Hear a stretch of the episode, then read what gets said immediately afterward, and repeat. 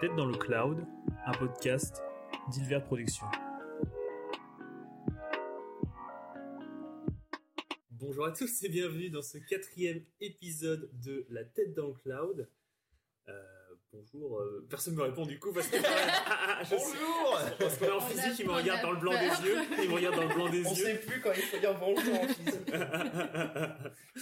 Bonjour à tous, j'espère que vous allez bien, vous êtes bien installés. Vous avez bien essayé dans un petit canapé, un Euh, truc, un, Avec un une petite bière ou un petit thé. fauteuil cottage, un petit Ouais. peu euh, sympathique. Vous avez passé un bon moment, j'espère. On est en ce, en ce jour printanier, n'est-ce pas Euh, Ce quatrième épisode où on va parler énormément euh, de numérique, pratiquement que de ça même. On va moins digresser dans le jeu vidéo, du coup, euh, malheureusement. Ça change, c'est bien. Ça change. On est un peu plus dans le Dans Dans le- la- dans la dans la promesse de base, on va dire, pour une fois.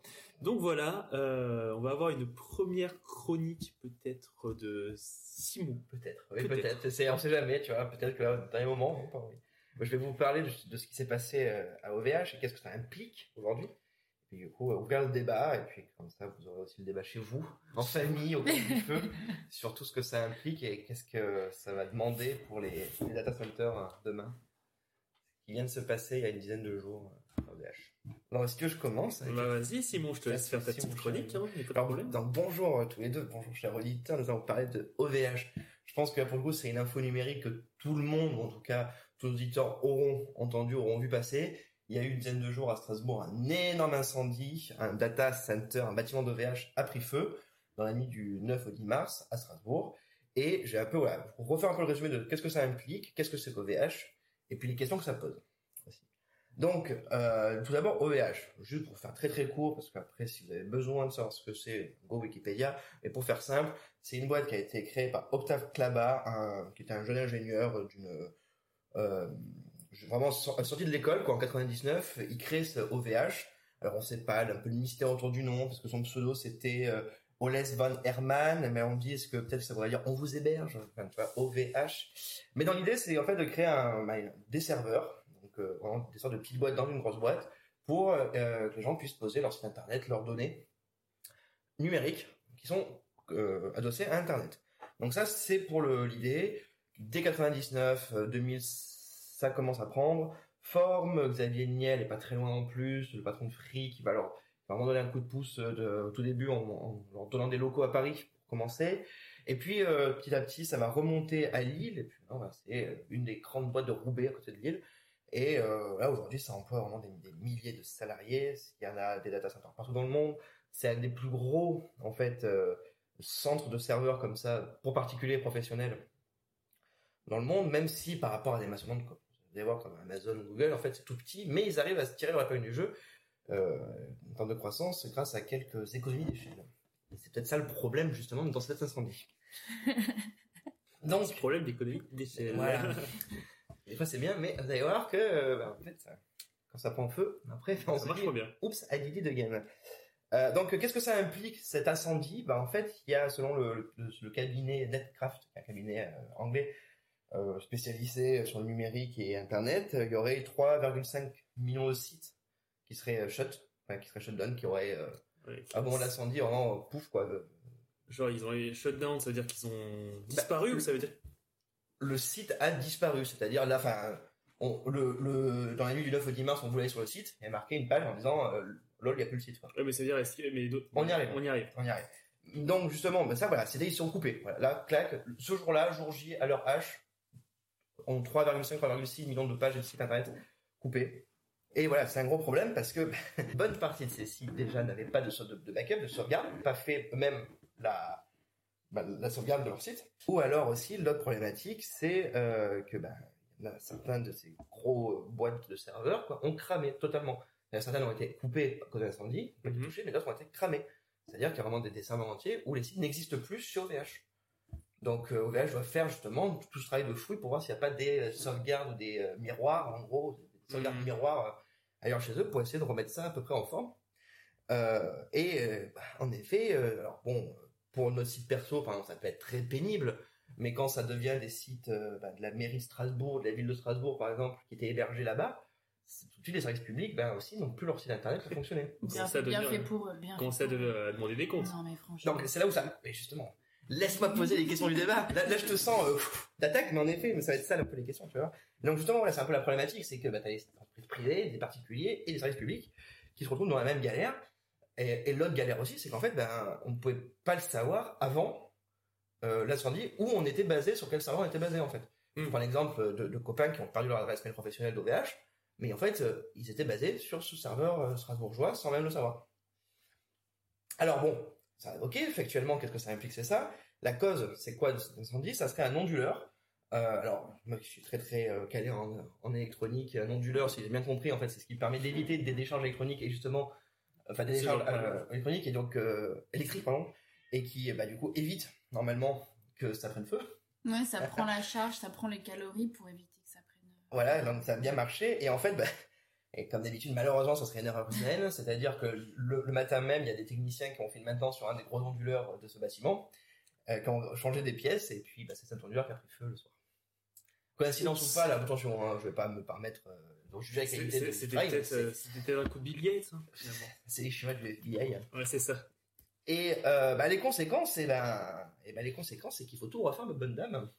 Tout recommencer. faut tout recommencer. euh, voilà, imaginez quoi, que bah, certains sites, par contre, qui, qui sont pas sauvegardés et où les gens n'ont pas gardé des, des traces de sauvegarde chez eux, bah, c'est fini, il n'y a plus ces sites. Mhm. Plus ces sites. Après voilà, on va se dire, oui, mais ils auraient dû garder une trace chez eux. Ça, c'est un autre débat. Oui, Factuellement, il y a des gens qui avaient mis leur confiance dans OVH, qui avaient mis, euh, voilà, quoi, qui payaient un abonnement pour être protégés, et puis en fait, il n'y a plus rien. Euh, ce qui implique aussi, c'est que le- les fabrications des serveurs, coup, en fait, à l'intérieur du data center, Mhm.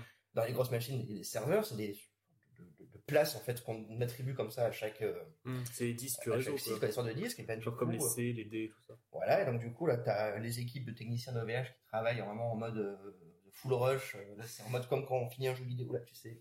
C'est le crunch. C'est ça, là, on fait du, 20 du 26 heures sur 24 ben, pour en- augmenter la production de, de, de serveurs par jour. Bon, ouais, ils travaillent D'arrache-pied. Et euh, la conséquence aussi, c'est que quelques jours avant, le, le 8 mars, euh, OVH avait annoncé qu'ils allaient rentrer en bourse. Oups. Bon, bah du coup, euh, je vous laisse imaginer que c'est un peu retardé pour l'instant, que bon, ça fait une mauvaise passe quand tu veux commencer euh, à rentrer en bourse. Enfin, vraiment, c'est plus qu'à 40 et tout, ça pour de vrai. C'était genre le, il voulait dire, regardez, on est une des 40 grosses entreprises françaises. Nous aussi, on pèse. Voilà, nous aussi, fleurons français, euh, la boulette. La boulette, on fait pas les backups sur les données. La boulette, et donc du coup, euh, c'est vrai que par rapport aux petits copains comme Amazon Web ou Microsoft Azure ou même Google Cloud, bah en fait, euh, ça fait tâche quand même. Ça, ça, ça fout un coup à la crédibilité, quoi. Mhm, mhm, mhm. Le fleuron français. Voilà. Et alors, ce qui est, ce qui est intéressant de voir aussi, c'est qu'en fait, OVH, au final, qui arrive à tenir la dragée face à ses gros concurrents, euh, et c'est une poussière par rapport à des gens comme Amazon Web Service. Mais alors, comment ça se fait qu'ils arrivent à tenir, justement, normalement, la, la distance? Mhm. Eh ben, en fait, en fait, OVH a pour, poli- a pour politique de réduire les frais de sécurité au minimum, dans une logique où, euh, en fait, tout est recyclable, tout est réaménageable, selon eux. Ce qui est très bien en soi, hein, de ne Oui, pas oui. vouloir euh, dépenser forcément pour dépenser, ou euh, en termes d'énergie aussi, de, Mhm. mais euh, par exemple, le bâtiment dans lequel en fait euh, OVH était présent, c'était pas un bâtiment créé par OVH, pensé designé comme un data center. C'est des anciens bâtiments d'ArcelorMittal qui étaient à l'abandon, ou enfin que ArcelorMittal revendait. Du coup, ils se sont juste mis dedans en réaménageant avec euh, trois, trois bouts de Ils ont ficelle. mis la peinture, ils ont changé Voilà. la peinture. Et l'autre truc aussi, l'autre grand euh, technologie euh, OVH sur laquelle ils sont vraiment très fiers, mais là qui a montré un peu leurs limites, peut-être genre, je, suis pas spécialiste, et s'il y a des ingénieurs, des, des spécialistes après, bah, au contraire, venez en discuter avec nous. Mais moi, ce que je vois, c'est que du coup, bah, l'économie, parce que eux, ils ne mettent pas apparemment de système de climatisation, parce qu'ils ont un système de refroidissement à eau. Ah Oui, non, c'est bien ça. Conception, tout ça à eux. Du coup, qui économise 30% de, de, de, de prix, quoi, Mhm. par bâtiment, donc, Mhm. ça se très bien. Mais est-ce qu'il n'y a pas, du coup, euh, tu vois, entre ça ou d'autres points de sécurité, peut-être que, tu vois, qui sont moins visibles, mais que nous, on n'aurait pas vu parce que, bon, bah, quand même, euh, ils jouent avec le règlement. Les règlements obligatoires, tu vois, faire le minimum, à essayer de trouver d'autres solutions pour faire moins cher, mais qui, du coup, peut-être protègent moins. Ben, ça en arrive peut-être qu'à ce genre d'incident. Peut-être que Bah, pas de chance l'eau, aussi, euh, mais... l'eau n'augmente pas les risques. euh. Non. Non, au final, les gens ont cette idée de dire de l'eau sur de l'électronique, euh, c'est un enfer, mais en fait, dans la vraie vie. je pensais pas forcément comme à l'eau sur l'électrique. Non, mais là, c'est une question par rapport à l'eau, c'est pas une question de minimum, c'est une question d'efficience. Au final, même la clim, c'est un enfer à maintenir, sans parler bah, ce que ça coûte en termes de gaz à effet de serre, etc. Mais en soi, la clim, c'est. Si tu vois un, un data center qui est encore sous clim, tu te dis, mais. Il est has-been celui-là. Enfin, pour moi, je pense que c'est pas une question d'eau. euh, Je, je suis d'accord, ce que je veux dire par là, c'est vraiment cette logique où tout ce qu'ils font en termes de sécurité, apparemment, c'est on, tire au minimum, on fait euh, juste ce dont on est obligé et quand euh, on, on peut faire moins cher, on fait moins cher dans une logique aussi de on économise, on économise, on économise et on, on pense pas sécurité. Après, je pense que c'est le coup du destin parce que il y en a plein qui font des data centers dans des bâtiments qui sont pas designés. Alors bien sûr, coup du destin, moi je suis euh, totalement d'accord, c'est t'as pas de chance. Mais euh, moi en fait, je vais revenir un peu au tout début aussi. C'est un peu ma, ma grande question, c'est justement ces data centers qui euh, coûtent cher en énergie, coûtent cher tout ce qu'on veut, qui en fait finalement, on se rend compte aussi que ben, le numérique a une existence bien physique. Et euh, moi ça me pose des questions, donc je vais vous poser, on va tranquillement en répondre, débattre. Euh, Sur ces questions, est-ce qu'il faut pas euh, que ces data centers soient mieux encadrés, mieux contrôlés? Parce que donc, là, on a commencé à y répondre. Est-ce que c'est vraiment un coup du destin ou est-ce qu'on aurait pu l'éviter?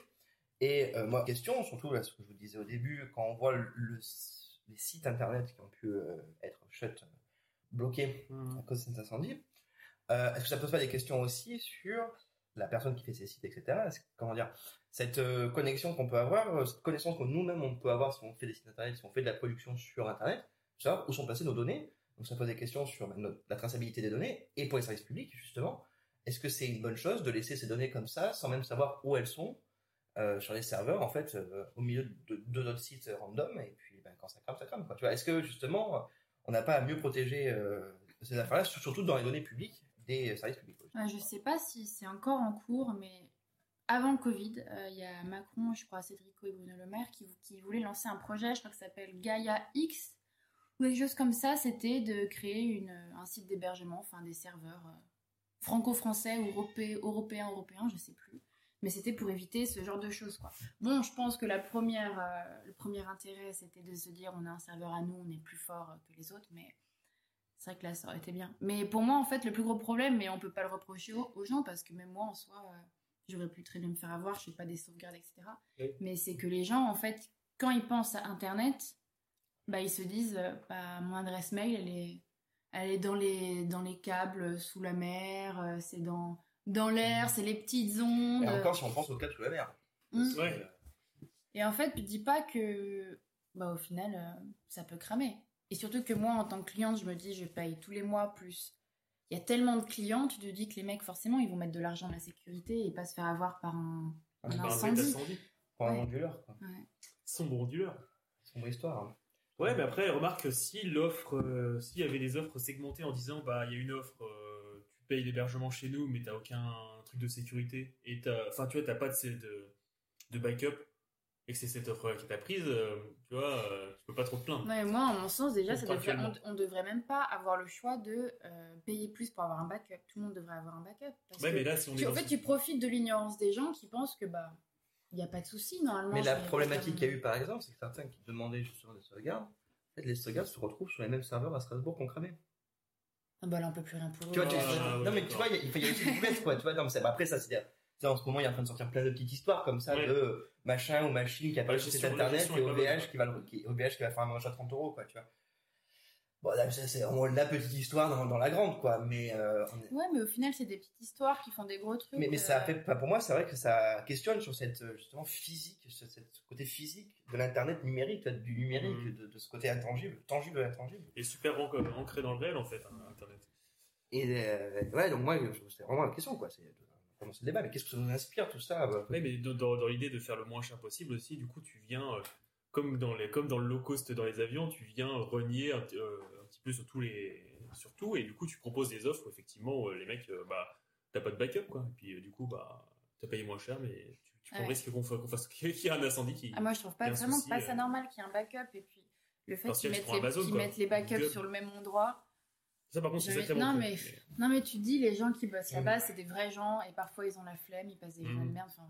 Et du coup, ce genre de choses, c'est pas forcément si étonnant, même si ça Non. craint. Bah, ça craint, mais après, ça pourrait être dans les, dans les pratiques de l'entreprise de dire, bah, ça marche pas comme ça. Ouais, mais tu sais, je suis d'une phase, comme je te dis, c'est un exemple parmi peut-être 3 millions. Donc, tu Mm. sais, c'est ce côté. euh, Ouais, c'est vrai. Faut voir la. c'est- après, ça arrive, comme tu dis, l'avoir humaine, ça reste des, des hommes et des femmes qui bossent et qui bah, font des erreurs. qui- Enfin, c'est Mm. une bonne chose, je veux dire, mais tu sais, qui, bah, bah, parfois, comme tu dis, hein, le protocole, tu vas pas le suivre jusqu'au bout parce que c'est vendredi 17h59, euh, Mm. j'en sais rien. Et Et, puis le lendemain, t'oublies, et puis voilà. mais Moi, moi, je pas marqué sur un post-it, t'as perdu l'adresse, puis. euh, Enfin, moi, voilà, c'est vraiment, en fait, ça m'a d'un coup refait prendre conscience, même si euh, j'essaie de, de rester informé là-dessus, euh, surtout grâce à ce merveilleux podcast. Mm, mm. Sur ce côté, justement, euh, physique de l'Internet, en fait. C'est, on, faut vraiment se, re- se repenser là-dessus, et je pense qu'on on- on manque d'informations et d'éducation quand on pense à l'éducation Internet, l'éducation, tout ça, on, on oublie un peu cette éducation physique, ouais, hardware, en fait, de, de l'Internet. finalement, On ouais, n'a pas de l'informatique. C'est apparu après, après nous, quoi. C'est pour ça aussi, après nos, nos, nos périodes où on était à l'école, et c'était le moment peut-être où on aurait pu nous présenter. Je sais pas, bon, quelle est l'éducation encore, actuelle encore là-dessus aujourd'hui, qui nous présente Enfin, je vais dire quelque chose d'horrible, mais quelqu'un qui est prof de Oui, dans le primaire, il apprend pas ça. Bien sûr. Donc Après, pourquoi il le présenterait aussi? Enfin, tu vois, c'est des choses. euh, Parce qu'en même temps, euh, tu vois, est-ce que c'est quand même. euh, au final, c'est important, tu vois, je pense. euh, c'est peut-être que je suis très perso, mais. C'est important de savoir que ça existe. C'est important de savoir que ça existe, au sens où. euh, ben, je veux dire, on nous apprend quand on est jeune qu'un garagiste, ça existe. Ben, garagiste, ça existe. Pardon, je mange mes mots.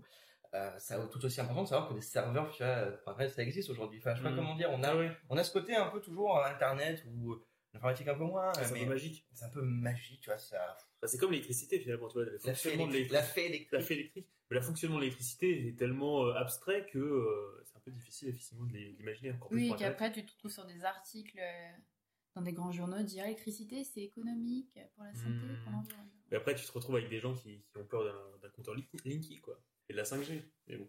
Mais- Mais on en a déjà parlé. Non, et du coup, voilà, je me retrouve moi vraiment face à toutes ces questions-là, de... et pour ça je vous la pose. hein, et cher public, si- n'hésitez pas après euh, à nous répondre en commentaire sur Discord. Dans le Discord. T'as vu ça un peu sur référence Voilà, qu'est-ce que vous, vous feriez pour euh, améliorer soit cette connaissance, tu vois, qu'on pourrait avoir, pour justement, euh, ah, en effet, là, c'est peut-être, sûrement, euh, dû genre, genre, à, à la faute à pas de chance, peut-être pas dû au fait qu'ils soient dans des bâtiments soient trop vétus, ou Non, pas adaptés, etc. après, mais qu'est-ce que vous feriez, vous, si, on comme va, ça, si on va plus loin, pour éviter ce genre de, de, de- de- d'affaires et qui vont en fait de plus en plus exister parce qu'il y a de plus en plus de data centers donc forcément il va y avoir de plus en plus d'incendies data centers en fait tu vois c'est euh, Ouais. Moi, enfin, je, je, lis ça aussi au, au, euh, au fait que les entreprises euh, européennes, globalement, sont moins soutenues que les entreprises, que les entreprises américaines potentiellement sur les marchés. Et que du coup, c'est, elles ont besoin de faire plus d'efforts et donc prendre plus de risques pour venir être compétiteurs. Tu vois.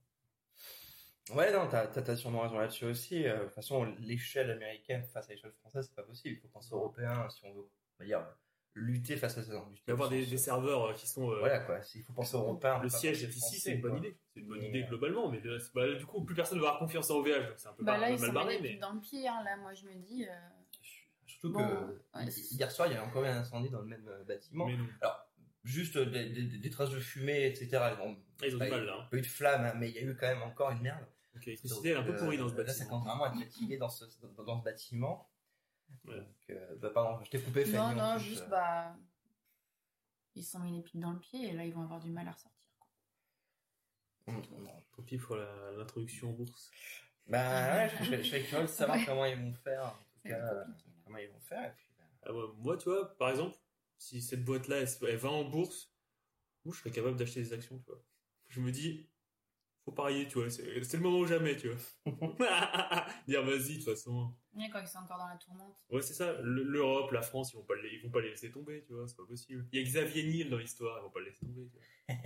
Ce serait dommage. exact, exact. Il y a Xa- bah, c'est vrai que, bon, voilà, on peut compter que sur une seule chose dans la finance, c'est que l'argent appelle l'argent. Enfin, bon, voilà, moi je serais curieux de voir comment ça, ça évoluera. euh, C'était voilà, Mhm. c'était ma petite euh, chronique pour lancer le, le chronique, le mais euh, podcast. Je trouve intéressant qu'un un podcast qui s'appelle La tête dans le cloud, justement, parle, Parle. de, de l'incendie d'OVH. qui de parle toutes ces données qui sont parties en fumée dans les Fumée nuages. Dans les nuages, mais dans les vrais nuages, pour le coup, pas les nuages numériques. Dab. Dab.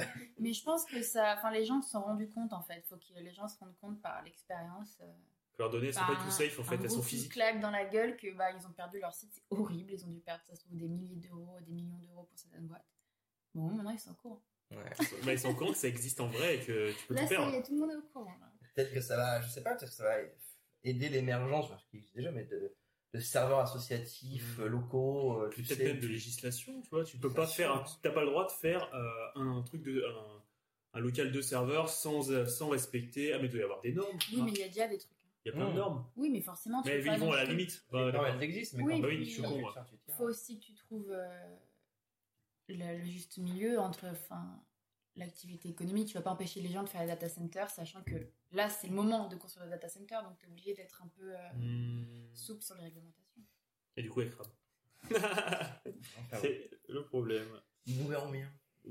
C'est la fin de cette. Eh bien, écoute, oui, je pense qu'on a lancé les pistes nécessaires À la à réflexion. la réflexion. Eh bien, ok, donc on a fait le tour euh, de cette question de l'incendie d'OVH et de la question de savoir et de se rendre compte que nos données dans le cloud, dans le numérique, sur Internet, sont en fait bel et bien euh, physiques.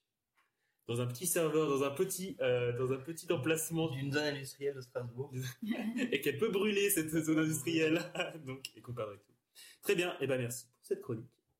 Et euh, je pense que ça va être le moment pour nous de passer peut-être à une roco ici, ou c'est la une petite roco, hein, juste après la première chronique. Oh, une petite roco, allez, let's go pour la roco. Hugo, tu a veux faire commencer Moi Allez, Hugo, fais ta reco. Je vais faire ma roco. Euh, le problème, c'est que voilà, Ça s'appelle reco. quel est ma roco vu que ma vie est de jouer à Genshin Impact, jouer à Hearthstone, et globalement, le reste, il n'y a pas trop temps. déjà parlé. Ça, On a déjà beaucoup trop parlé, et ben j'ai une autre recommandation. Le jeu n'est pas encore sorti car j'aime bien dire des choses comme ça, mais la démo est là. La démo numéro 2. Donc ça va, t'as le droit. Donc ça va, j'ai le droit d'en parler. J'y joue euh, actuellement en ligne. C'est Monster Hunter Rise. Alors moi, j'aurais pu dire Mario Kart parce que c'est vrai que Mario Kart c'est incroyable. C'est vraiment le retour de Mario Kart en ce moment. Bon, avec Ah. tout, euh, tout euh, l'éclairage, tout le, tous les youtubeurs, influenceurs, hashtag, tout ça qui jouent tous en masse. Mais bon, voilà, je vais partir sur, sur Monster Hunter, petit jeu euh, de Capcom où on tue des monstres, on les chasse. Donc en gros, c'est l'idée, c'est de chasser un monstre, de le combattre pendant de longues minutes, parfois, parfois des demi-heures, parfois des heures, et de réussir à les vaincre pour leur piquer euh, leur, euh, leur petite peau, se faire, euh, se faire un slip en cuir avec, et être encore plus fort pour battre d'autres monstres toujours plus difficiles. Et l'intérêt de Monster Hunter, du coup, c'est le combat, bien sûr, la préparation, les pièges, le combat contre les monstres, et le côté, le côté crafting de- des assez RPG, donc de pouvoir créer un personnage de plus en plus puissant pour affronter des monstres toujours plus badass et avec des avec des timings et voilà des, des combats de boss assez euh, exigeants. Donc euh, là, je suis sur la démo, c'est vrai que ça fait un peu penser à Dark Souls évidemment, parce qu'il y a un côté très C'est la darksoulisation de Monster Hunter? non, je pense pas. Je pense qu'ils ont toujours été dans ce, dans ce délire de jeu. Tu vois, ça met un peu justement en, en perspective de dire Dark Souls, nanana. Finalement. Dark Souls, c'est Monster Hunter dans l'idée, quoi. C'est ce côté très japonais, euh, très euh, cadencé, très. euh, voilà, il faut réussir à, à visualiser le schéma et euh, y répondre pour, euh, pour pouvoir gagner finalement. Et euh, c'est un petit peu ça, Monster Hunter aussi. c'est la- c'est un, des combats de boss, en fait, permanents. Mais on peut en faire à plusieurs, du coup ça détend plus. Et, et- et c'est moins agressif que Dark Souls. Moi qui disais que je voulais du Dark Souls, mais avec d'autres enrobages, quelque chose, d'autres propositions artistiques peut-être et tout ça. Monster Hunter, ça rentre peut-être dans, aussi dans ce, dans ce moule-là, des propositions de combat de boss euh, un petit peu dantesques, euh, mais euh, sans qu'il y ait les- sans que les genoux les, les genoux tremblent. enfin, Est-ce que les musiques sont flippantes et que ouais, ouais, puis voilà. C'est ça que je t'ai vu tuer une sorte d'ours hérisson là, Ah ouais, l'ours, un gros tasson hier là. soir. Là, euh, franchement. Waouh. Waouh Non, mais avec des, des ajouts assez sympas, des, un petit peu plus de, de verticalité, donc pour, euh, capacité de, de, de, de, se- de On sauter. jouera et tu nous donneras ton avis. Euh, la rédac donnera La son rédac donnera son avis. Une note, bien entendu, car c'est important. Euh, donc voilà pour la Rocco, fort longue, mais euh, la passion. Ah bon. Tu voudrais peut-être faire sa recommandation Euh, Fanny, ouais, j'ai une reco, mais moins glamour, enfin moins passionnel que les épisodes d'avant parce que je travaille tellement que j'ai plus le temps de. Oui, ma vie est triste. Je travaille tellement que j'ai plus le temps de faire de nouvelles choses. Du coup, je vais parler d'une valeur sûre aujourd'hui. Sais qu'il y a des amateurs autour de la table, c'est de Slay the Spire. Je me suis dit, qu'est-ce- de quoi puis-je parler? Si ce n'est de, bah, de Slay the Spire, bien sûr, qui est un jeu qui est. La drogue. Le sang. Ouais. J'ai plusieurs centaines d'heures sur ce jeu. Je pense que Simon, tu me rejoins sur ça. Ah Jeu qui est sorti en 2017 et c'est un- une espèce de roguelite. Donc c'est un hasard en fait. Euh, en fait, il y a des étages. C'est un jeu de cartes, de deck building. Et du coup, on choisit un personnage et ensuite on monte les étages et on affronte euh, des petits persos, des élites. On peut récolter donc soit des cartes au fur et à mesure, de l'argent, des espèces de, enfin des reliques. C'est des reliques qui t'apportent des bonus etc. Et en fait, l'objectif, c'est de monter euh, tout en haut des étages et de, ba- de battre euh, le big boss. Et c'est très addictif. Catastrophe. Oui. Et je recommande, c'est sur, euh, bah, je pense, sur toutes les plateformes. Donc, euh, C'est tout est random un petit peu dans ce dans ce jeu. Bon voilà, on sait ce qu'on va. T'as des Rencontré par étage. quand même de quoi. que- mais par contre, les cartes que tu récupères ont- sont relativement euh, aléatoires dans le pool du personnage. Tu, commences personnage. avec le même pool de cartes toujours. Ouais. Tu commences toujours, on va dire, à, à l'étage 1 avec le même pool de cartes en fonction du personnage que tu as pris. Tu sais que tu as que tel type de, de monstre à chaque Mhm. étage, etc. Que tu peux avoir tel type d'objet à chaque étage. Mais après, oui, tout le reste est randomisé. C'est ça qui fait le sel. Le sel Ah ouais. et la rejouabilité, n'est-ce pas? Puis après, une fois que tu as fini une première fois, il faut faire la première ascension, deuxième ascension, troisième ascension, jusqu'à la vingtième ascension. Il y a beaucoup de souffrance. Et chaque ascension Ouais. est plus dure. Mais c'est fait, hein. enfin pour moi c'est fait, ça y est. Je le ferai- moi, je le ferai jamais. Je merci pour cette recommandation, Fanny. Et donc, il nous reste la recommandation de Simon. Alors moi, ça va continuer dans les euh, petits Mickey euh, avec des, des personnages des début. Alors moi, je vais vous parler d'un manga, tu vois. pour mangas Bah ouais, une fois, une fois BD, une fois mangas, Faut changer. Pour changer. Et alors, bon là, c'est vrai que je, je le tiens dans la main, mais c'est vrai que vous ne le voyez pas, mais il est tellement bel objet que je suis content de le tenir dans la main. C'est ça qu'il est très très gros, plus imposant, avec une couverture qui fait peur. Ça s'appelle Dragon Head de Minetaro Mochizuki. Je m'excuse pour les gens qui savent parler japonais, j'ai dû sûrement accrocher le nom. mais voilà, c'est- vraiment c'est un mangaka extraordinaire qui, qui a fait ce manga d'horreur en 95. Il y a de- Un manga d'horreur, du coup. Manga d'horreur, donc, bah, années 80, 90, de 80, ouais, c'est 95 à 2000, un jour à peu près, c'est sorti, 10 tomes, qui sont regroupés actuellement chez Pika Graphique, euh, dans les intégrales qui, chaque intégrale fait deux tomes. Ouais, c'est c'est un, c'est un gros livre, quoi. Oui, ça fait 2000 On n'est pages à peu on n'est pas sur un format manga, on est sur un format un peu plus. euh, Ouais, un peu co- taille comics à peu près. un- un- Et euh, ça fait, oui, c'est ça, ça fait qu- quasiment euh, 450 pages. là. Vous voyez le premier tome, il y en Mhm. a 5 qui vont sortir comme ça. On se retrouve 2000 pages. euh, Beau bébé. Voilà, un beau bébé. Et alors, qu'est-ce que ça raconte Dragon Head? Bah, En fait, c'est vraiment une histoire toute simple. C'est des, euh, des jeunes lycéens qui rentrent euh, à Tokyo euh, de vacances dans leur train.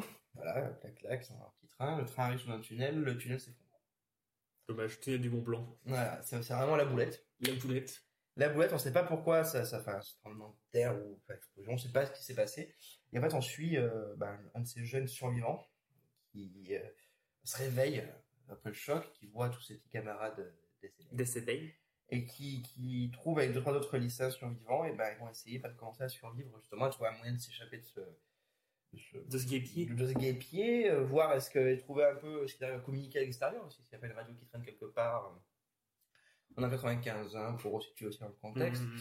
Euh, donc voilà, il va essayer de comprendre aussi pourquoi, euh, pourquoi, qu'est-ce qui s'est passé, pourquoi il y a encore d'autres tremblements de terre, est-ce que c'est naturel ou est-ce qu'il y a quelque chose d'autre qui arrive en ce moment.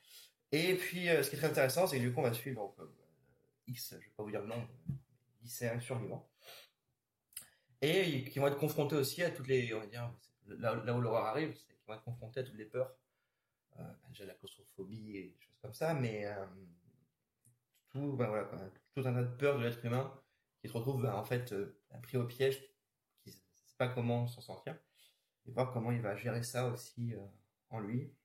Donc, euh, c'est très euh, psychologique Mhm. aussi, énormément. Attention, c'est des choses sur lesquelles vous êtes sensible, je vous conseille pas. Mais euh, si c'est des choses sur lesquelles vous êtes prêt à lire, ça va vraiment vous, vous mettre une bonne frousse.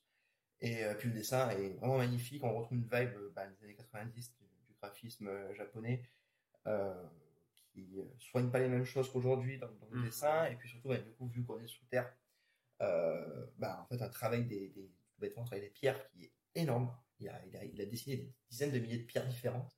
Avec, euh, Ah, c'est de la de pierre. hein. ah ouais, c'est un bel ouvrage. Et puis, euh, du coup, euh, ben, c'est vrai que blague à part, on n'y pense pas, mais dessiner du caillou euh, encore et encore sur 2000 pages, euh, euh, puis tous différents avec des, des ombres différentes, etc. Il y a un travail ultra minutieux là-dessus euh, qui rend le truc justement très euh, enfermant et angoissant. Donc voilà, si vous avez envie d'une bonne dose de frousse, je peux vous le conseiller Dragon Head, c'est euh, la Dragon- sûre. Dragon Head, donc. ouais. C'est c'est sorti chez Pika, Pika. Graphique, la, collection Graphique. Pika Graphique.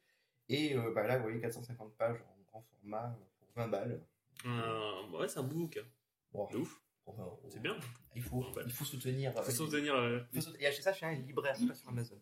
Ça, stars. ça, c'est mon petit côté militant. militant. Ok, bah, très bien. Bah, ça, voilà pour la petite recommandation. BD Dragon Head Pika Edition. Voilà, de 20 euros. Minetaro Mochizuki. Minetaro Mochizuki. Très bien. Et bah, je crois que ça va venir conclure euh, cette page de recommandations et euh, on va pouvoir enchaîner avec une chronique, une chronique criminelle comme à son habitude. Non, pas cette fois. Pas cette fois. De Fanny. Oui, alors aujourd'hui, j'ai parlé de deepfake. Alors, vous avez peut-être vu passer ces dernières semaines des vidéos sur les internets où il y a Tom Cruise qui fait du golf ou un tour de magie. Ou peut-être vous pouvez puiser dans vos souvenirs et vous souvenez de la tête de Nicolas Cage qui a été rajoutée euh, sur celle de nombreux acteurs dans de nombreux films. Alors, Ah, moi, si je vous pensais êtes- qu'il était partout, Nicolas Alors, Cage. si vous C'est êtes le seul acteur du C'est cinéphile, le seul acteur. vous avez remarqué que bah non, c'était pas Nicolas Cage qui vraiment a tenu ce rôle. Cette déception. Cet univers parallèle où Nicolas Cage fait tous les films de la Terre. Je veux vivre ça. Et peut-être que si vous êtes du coup sur TikTok ou même c'est passé sur euh, Twitter, vous pensiez vraiment que c'était Tom Cruise qui faisait vraiment son golf et qui s'essayait vraiment à la magie? Et en fait, pas du tout, parce que ça n'a jamais été le Tom Cruise. Ni même quelqu'un qui lui ressemblait au final, mais c'était quelqu'un de lambda qui s'est juste bien maintenu euh, l'outil internet. Et surtout cette fameuse méthode qu'on appelle le deepfake, hein, qui est un phénomène grandissant de désinformation et qui est assez quand même euh, dangereux dans ses ambitions, et on va donc en parler aujourd'hui. Alors le deepfake, qu'est-ce que c'est? C'est une technique de synthèse d'image qui se base sur l'intelligence artificielle. Donc elle permet de superposer des fichiers audio et vidéo qui existent déjà sur d'autres vidéos. Alors c'est comme ça qu'à partir d'une vidéo d'un mec qui fait du golf ou de la magie, on peut ensuite rajouter le visage de Tom Cruise qu'on aura récupéré bien sûr sur plein de vidéos de lui qui sont bah, très facilement accessibles sur internet comme c'est un personnage quand même assez public. Alors ces deepfakes donc qu'on peut traduire en bon, français par hyper trucage vont donc truquer avec énormément de réalisme ces vidéos ou des plages audio à partir de la technologie qu'on appelle deep learning, donc apprentissage profond. Et c'est la technologie qu'on associe, qu'on associe aux intelligences artificielles et qui applique donc cette simulation de réseaux neuronaux à des gros ensembles de données. Donc, dit vulgairement en vrai langage de la vraie vie, votre ordinateur par exemple peut à partir d'une grosse base de données d'images et de sons tout reconstituer en une nouvelle vidéo.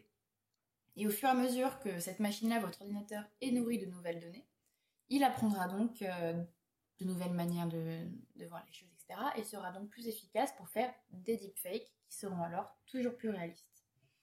Alors là, vous vous dites sûrement que c'est tellement dingue et pourtant vous n'en avez sûrement jamais, jamais, jamais entendu parler. Et moi non plus, en fait, j'ai découvert l'existence de ça avec cette fameuse euh, vidéo. Vidéo. de Tom Cruise, en fait. Bon, ce- moi, ce... ouais. Ah non, j'ai eu ça dans un festival justement. C'est Ah un ouais peu, festival un peu inno, tout ça. Il y a un an, deux ans, deux ans de ça. On parlait, ça commençait. Mm, hein. mm, mm. Mm. Alors pour vous donner une idée, ouais, c'est vrai que ça a commencé il n'y a pas longtemps. Cette technique est utilisée pour simuler des mouvements faciaux et les transposer ensuite ont été vraiment publi- enfin, présentés publiquement dès 2016. Et d'ailleurs, peut-être que vous vous souvenez, c'est à peu près à cette même période que les filtres pour le visage sur les réseaux sociaux ont vraiment commencé à émerger, comme avec le face swap notamment, euh, surtout sur Snapchat, je me rappelle. On mm. voit bien que les choses sortent pas nulle part, il y a vraiment un contexte. Il y a une évolution. ouais. Et puis c'est vrai que nous on se dit quand on faisait nos face swap que c'était assez drôle et convivial, on se posait pas de questions euh, sur euh, tout ce que ça Dans engendrer. T'es jeune et innocent. Ouais. Exactement. Et un an plus tard, donc en 2017, on a la BBC qui a diffusé un discours qui reproduit Obama. Et cette vidéo, elle est vraiment indiscernable de la réalité à l'œil nu. Ça, c'est- je crois que c'est celle-là que j'avais vu. euh, Mm. ça, que- Et on voit déjà qu'en un an, les choses ont bien évolué.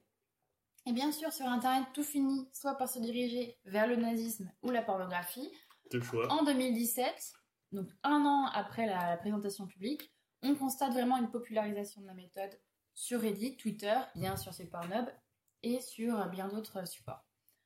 Encore un an après, donc là on est en 2018, comme quoi les choses vont vraiment très vite, on a une application qui s'appelle Fake App qui sort et cette application elle permet de créer de manière beaucoup plus accessible son deepfake, donc à, à la portée de tous. Alors est-ce que ça veut dire pour autant que n'importe qui peut créer un deepfake? Ah, J'ai envie de dire la fameuse réponse, bah ça dépend en fait. Pour vous faire un petit cours, comment faire un deepfake? Alors il existe des logiciels gratuits. Certains sont en français, mais il vaut mieux connaître l'anglais ou le russe pour certains logiciels ou même pour les tutos surtout. Faites pas Le petit tuto en russe là sur les Voilà. deepfakes, ça doit être quand même quelque chose. Propre. Propre. Une fois qu'on a ça, il faut bien sûr une bonne, carte graphique pour euh, supporter toutes ces images. Alors ensuite, pour un bon rendu, il faudrait qu'on ait beaucoup de photos de deux personnes. Donc de la personne qui sera le corps de la vidéo, donc le support, hein, et la personne qu'on veut juste apposer sur ce support-là. Donc pour avoir ces photos, souvent le plus facile, c'est qu'on récupère une séquence vidéo que le logiciel ensuite va découper en des milliers de frames. Pareil pour la seconde vidéo. Et ensuite, à partir de ça, le logiciel va chercher des similitudes entre les images, donc en fonction de l'angle du visage, de l'émotion, etc. Ensuite, quand on a fait ça, on attend souvent des heures, on est d'ailleurs plus proche de la journée ou de la nuit que de la simple après-midi. Et ensuite, bah, on a nos deepfakes. Magie. Voilà. Alors, si on fait que ça, souvent, le résultat, il est assez médiocre. Donc, pour quelqu'un de lambda comme vous et moi, on n'y arrivera sûrement pas. Ou alors, il faut vraiment avoir le souci du détail et beaucoup de patience, quoi. Parce qu'il faut des images quand même de bonne qualité des deux côtés. Des images qui puissent se rassembler, se juxtaposer. Un calibrage aussi quasi manuel pour bien calibrer euh, les deux visages. Et ensuite, entraîner la machine fait quand même pas de mal parce que sinon on n'a pas fini. Pour les pros du deepfake, ceux qui font vraiment des deepfakes qui sont très réalistes, leur technique de fabrication, elle repose surtout sur en fait cette mise en concurrence de deux réseaux neuronaux sur le modèle du gendarme et du voleur. D'un côté, on a le voleur qui est le réseau générateur de contenu, et de l'autre, on a le gendarme qui compare ses contenus avec les matériels d'origine afin de faire la différence entre les vrais contenus Mmh. et ceux qui sont modifiés. Donc à partir du travail du gendarme, le voleur, donc le mec qui va fabriquer le deepfake, deepfake, il va affiner sa stratégie pour donc créer des deepfakes qui sont plus difficiles à détecter, et c'est ainsi, ainsi de suite, c'est un cercle vicieux. Et c'est... Et, et vas-y. Quand tu parles du gendarme, c'est c'est quoi en fait? C'est un- c'est- Non mais La cab avant tout. un cab avant tout déjà. Donc et, ils euh, réagissent, soit eux-mêmes euh, se mettent dans cette position-là D'accord. pour voir les failles de leur système, soit ce qui existe aussi, c'est que bah, les vrais ils le services de publient et l'État... ou après les- ils voient euh, pourquoi ça n'a pas marché. Oui, c'est ça. Et les sites internet qui essayent de contrer ça, eux aussi apportent de, de l'eau au moulin de ces, euh, Mhm. de ces voleurs-là. C'est de laisser erreur. euh, Ouais. C'est ça, exactement. C'est pas empirisme que tu Un peu comme avec les, virus, les virus quoi. Ouais, c'est ça. Et c'est à partir de cette méthode-là, qu'on retrouve partout, hein, pas que chez Mhm. Deepfake, qu'on s'est retrouvé avec des deepfakes qui sont désormais très difficiles à détecter. Et on peut d'ailleurs affirmer que ça aurait des conséquences énormes sur la politique ou la réputation des personnes, mais aussi, pourquoi pas, sur les marchés financiers. Voilà. En fait, les deepfakes, ça peut atteindre un large public et être Mhm. exploité dans des buts vraiment différents. Alors, petit disclaimer, bien sûr, la retouche d'image et de la vidéo, ça date pas d'hier. hein. Même la falsification elle-même date euh, d'avant l'apparition de logiciels de montage ou de retouche.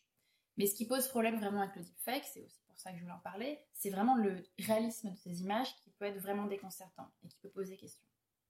Alors quand on parle des enjeux du deepfake, on distingue vraiment deux utilisations principales que sont la politique et bien sûr la pornographie. Alors bien sûr, ça vous est sûrement venu en tête, c'est cette utilisation du deepfake pour faire dire à un politicien ce qu'il n'a pas dit et surtout ce qu'il n'aurait pas intérêt à dire en fait, euh, afin de le discréditer, jusqu'à influencer les élections. En fait, quand Chirac a dit qu'il euh, je dissout l'Assemblée nationale, c'était une deepfake. Putain merde.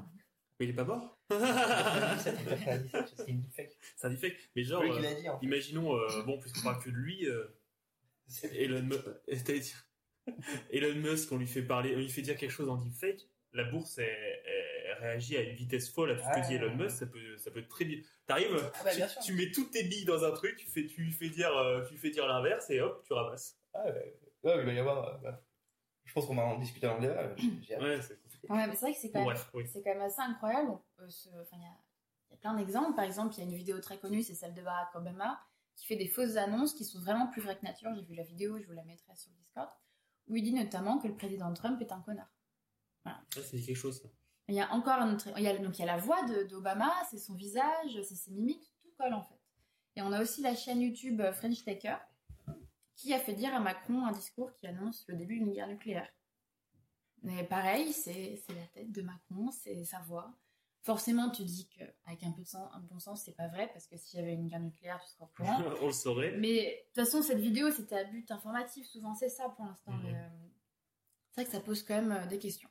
Alors, on a aussi le deepfake qui peut être utilisé par l'homme politique en lui-même hein, pour se présenter sous un jour favorable. Bon, J'ai vu un exemple, c'est le premier exemple euh, qui existe dans le monde, hein, en tout cas de connu. C'est un homme politique indien qui a utilisé le deepfake pour lui-même, donc alors que l'anglais c'est sa langue maternelle. Donc il a fait une vidéo de campagne présidentielle en anglais. Il a également réalisé une seconde vidéo en un dialecte indien dont il ne parle pas un mot en fait. Donc il a embauché un comédien et ensuite euh, il a fait un deepfake pour coller son visage, sa voix et faire comme s'il parlait cette langue en fait pour cette campagne. C'est malin. Mm. Alors quand on parle de deepfake, c'est vrai qu'on on parle surtout de faire dire des choses qu'on n'a pas dites, Mais il y a également un autre problème qui peut émerger, c'est celui d'être pris en vidéo à faire ou à dire quelque chose et ensuite se dédouaner en disant que ça c'est jamais arrivé et que c'est du deepfake. Alors, il y a un bel exemple qui est arrivé La, cette la police, semaine. ça va. oh, ils ont vraiment fait des deepfakes incroyables, tout ça. Pendant les manifs, a beaucoup de deepfakes. hein. Beaucoup de deepfakes. Alexandre Benalla n'était même pas là, d'ailleurs. Là, il y a quelque chose qui est arrivé bah, cette semaine en plus, ça tombe bien. Donc, euh, mi-mars, 15 mars, on a Dieudonné qui se défend pour son procès en disant que il y a, en fait, il est accusé pour euh, outrage, insulte, euh, etc. Donc, à partir d'une vidéo qui, donc, on voit en fait, et il dit que bah, ces images, elles sont fausses et que c'est du deepfake. Et il promet vraiment ne pas apparaître sur cette vidéo. Euh, Au, pro- au top de la technologie, hein, putain. On parle que de personnages sympas en ce moment. c'est c'est- c'est super, hein. Ça y va. hein. Donc là, on voit avec tous ces exemples, vraiment, ça, ça laisse quand même à penser qu'on va déjà passer une super élection en 2022. Hum, Ça, ça peut, Mm. ça peut aller vite. hein. Alors, je sais pas vous, et moi, c'est vrai que c'est mon côté très pessimiste. Mais j'imagine plutôt des politiques se dédouaner, en fait, de, de vidéos qui sont pas très élogieuses, en accusant les méchants deepfakes, les méchants gens Mm. des internets, euh, vouloir détruire leur vie et toute leur réussite qu'ils ont construite 67 durant toutes les années. Alors attention, attention à pas devenir non plus parano, hein, parce que même si les deepfakes augmentent dans la sphère politique, hum. 96% d'entre eux sont des contenus pornographiques. Les, les hommes sont focus sur ce qui est important. C'est ça. Ok? Qu'est-ce qu'on veut, nous? Qu'est-ce qu'on veut, nous? Bon boulard. Alors peut-être commencer par une petite anecdote. Euh, quand tu tapes euh, deep- deepfake porno, tu tombes sur un article où en fait on, a- on, on apprend qu'il y a une mère qui a créé des deepfakes sur les filles, euh, sur les camarades en fait de l'équipe de Oh. Pop-Up Girl de sa fille. Son objectif étant que sa fille devienne la star de l'équipe Pop-Up Girl. Oh putain Du coup, elle a récupéré des photos, des vidéos, là des copines de sa fille et elle les a montées Quelle horreur pour euh, faire croire en fait que ses camarades, elles fumaient, buvaient, prenaient de la drogue, elles étaient nues, etc. Et ensuite, elle a envoyé cette vidéo au coach pour qu'elle soit virée. Voilà. Ah bon, ça fait pas rigoler. Ça fait plaisir, ça. hein Putain, l'état du- l'état des gens. Yes. L'état des gens. Oh Mm. voilà, là, quel enfer. Alors bien sûr, ça concerne, vous vous en doutez sûrement, surtout les femmes, hein, qui en sont les victimes à hauteur de 90%. Donc, Mhm. euh, voilà. donc 90% de ces 96%. voilà. Donc quand les deepfakes sont apparus en 2016-2017, on a surtout vu des deepfakes avec l'utilisation de visages de femmes qui sont connues. C'était beaucoup plus facile d'accès, puis on ne savait pas trop manier l'outil. Mais dès qu'on a pu commencer à faire ça bah, depuis chez nous, vous vous doutez bien que ça s'est développé pour exercer un peu bah, une nouvelle forme de pouvoir et de domination sur la Mhm. victime. hein. Et d'ailleurs, pour que ce soit encore plus facile hein, pour euh, les néophytes, il y a des applis de deepfake déjà pré-paramétrées, hein, exprès pour faire des fausses euh, images porno. Voilà. Ah, c'est le souci, ça, ça, ça me faisait rigoler, moi ça commence à plus du tout me faire rire en fait. Cette histoire. Et histoire donc de rendre la victime encore plus en défense, et bah, il existe aujourd'hui aucune loi qui protège euh, Mm. contre les deepfakes porno. Mm. On a le revenge porn d'un côté qui est pénalisé, mais le deepfake, c'est pas un revenge porn parce que les images, elles sont par définition pas réelles. Donc en fait, on fait face à un réel vide juridique. Et pas qu'en France, d'ailleurs, dans tous les pays, en tout cas, je ne connais aucun qui ait déjà abouti sur la question. Donc la victime, qu'est-ce qu'elle peut faire à part faire jouer le harcèlement? Et encore, il faut pouvoir le prouver. Enfin, et Bah l'expérience, voilà. Et l'expérience a prouvé que pour l'instant, bah, invoquer le harcèlement, ça suffit pas. Mm. À l'heure à laquelle je, vous que- parle, euh, les choses, elles semblent un peu avancées du côté de la Grande-Bretagne. Euh, Un peu quoi encore alimenter la colère, c'est que on commence à légiférer autour du deepfake, pas pour protéger les victimes de deepfake porno, mais pour protéger les victimes de... Enfin, protéger les euh, politiciens. Pour protéger les politiciens, surtout avec les élections qui arrivent, c'est surtout avec ça que les choses commencent à avancer. C'est vrai qu'on voit que les choses, elles peuvent partir quand même assez loin dans le harcèlement, mais qu'est-ce que font vraiment les, ben, les GAFAM, par exemple, pour euh, traiter ce genre de choses? Et ben, je vous mets dans le mille, bah, pas grand-chose. Donc on a, on a Facebook, par exemple, qui interdit les deepfakes à usage humoristique, mais encore là, où est-ce que tu mets le curseur, en fait? Qu'est-ce que humoristique Qu'est-ce que humoristique Voilà, euh, le fameux, les fameuses vidéos de Tom Cruise sur TikTok, euh, elles sont toujours là. Alors concrètement, on voit que les choses quand même peuvent partir assez loin dans le harcèlement et on peut se dire bah, qu'est-ce qui est fait au, au niveau peut-être des GAFAM, des grosses boîtes euh, ou même des services du gouvernement pour aller euh, contre ça? Bah, vous vous en doutez peut-être, mais euh, pas grand-chose. hein. Donc on a Facebook qui a interdit les deepfakes à l'exception faite de ceux qui ont un usage humoristique. Là encore, où est-ce qu'on met le curseur? Voilà, TikTok, donc où il y a le compte du mec qui s'est passé par Tom Cruise est encore là. Après, c'est pas non plus des contenus porno, etc. Mais ça reste quand même de l'usurpation d'identité. Il n'y a rien qui est fait pour l'instant. Bon, après, TikTok est pas forcément coopératif sur quoi que ce soit, donc on n'est pas forcément étonné. Des sites comme Pornhub, sans, sans étonnement, rien n'est fait. Voilà, donc dans la pratique, quand on regarde vraiment, quand il y a des choses qui sont faites, qu'est-ce qui est fait? Et bah, en fait, on essaie de détecter dans le code même en fait des images et de ces vidéos le deepfake. Donc toujours dans la logique de gendarmes, voleurs, etc. Donc pour l'instant, on est plus dans l'ambition de créer des logiciels qui permettraient de détecter si c'est truqué ou non. Sauf que, bah, comme je l'ai dit avant, en fait, euh, dès qu'on sait détecter un deepfake, forcément les créateurs modifient encore la méthode, etc. Et en fait, c'est infini. Et même, bah, tout bêtement, voilà, c'est ça, c'est où est-ce que tu places le curseur de ce qu'est un deepfake à visée de réalisme qui est fait pour tromper? Ou est-ce que c'est un deepfake qu'on peut laisser? Enfin, par exemple, pour la science, je me suis renseignée où on voyait pas mal de deepfakes et euh, Canteloup, tous les soirs, je sais pas s'il passe tous les soirs, mais Canteloup, maintenant, ne fait plus simplement des imitations de voix, maintenant, il fait des deepfakes. hein. Alors, est-ce que ça, faudrait le, faudrait le bannir? Je pense pas, Est-ce qu'il faudrait bannir contre loup Oui. Alors, quoi qu'il en soit, aujourd'hui, il y a les grandes structures qui annoncent qu'elles peuvent détecter environ 95% des deepfakes. Ce qui semble déjà pas mal, a priori, en fait, mais quand on sait que 82 000 vidéos sont vues chaque seconde dans le monde sur YouTube, ou encore qu'il y a 350 millions d'images qui sont ajoutées chaque jour également sur Facebook, on se dit qu'au final, ces 5% qui filent entre les mailles du filet, ça représente quand même euh, Un bon paquet. un bon paquet, quoi. Alors, pour terminer ma chronique, il faut bien que je termine un moment, je vais citer la spécialiste des nouveaux médias qui s'appelle Clay Sharkey, qui a déclaré que la seule véritable manière de mettre fin au spam, ça serait d'arrêter la communication par email. Et dans cette con- continuité-là, bah, en fait, on pourrait se dire un peu la même chose, que pour stopper un deepfake, les, les deepfakes, le phénomène, ça serait en fait tout simplement de fermer Internet. Bah. Alors, face à cette avalanche vraiment de données, difficile un peu de voir une porte de sortie.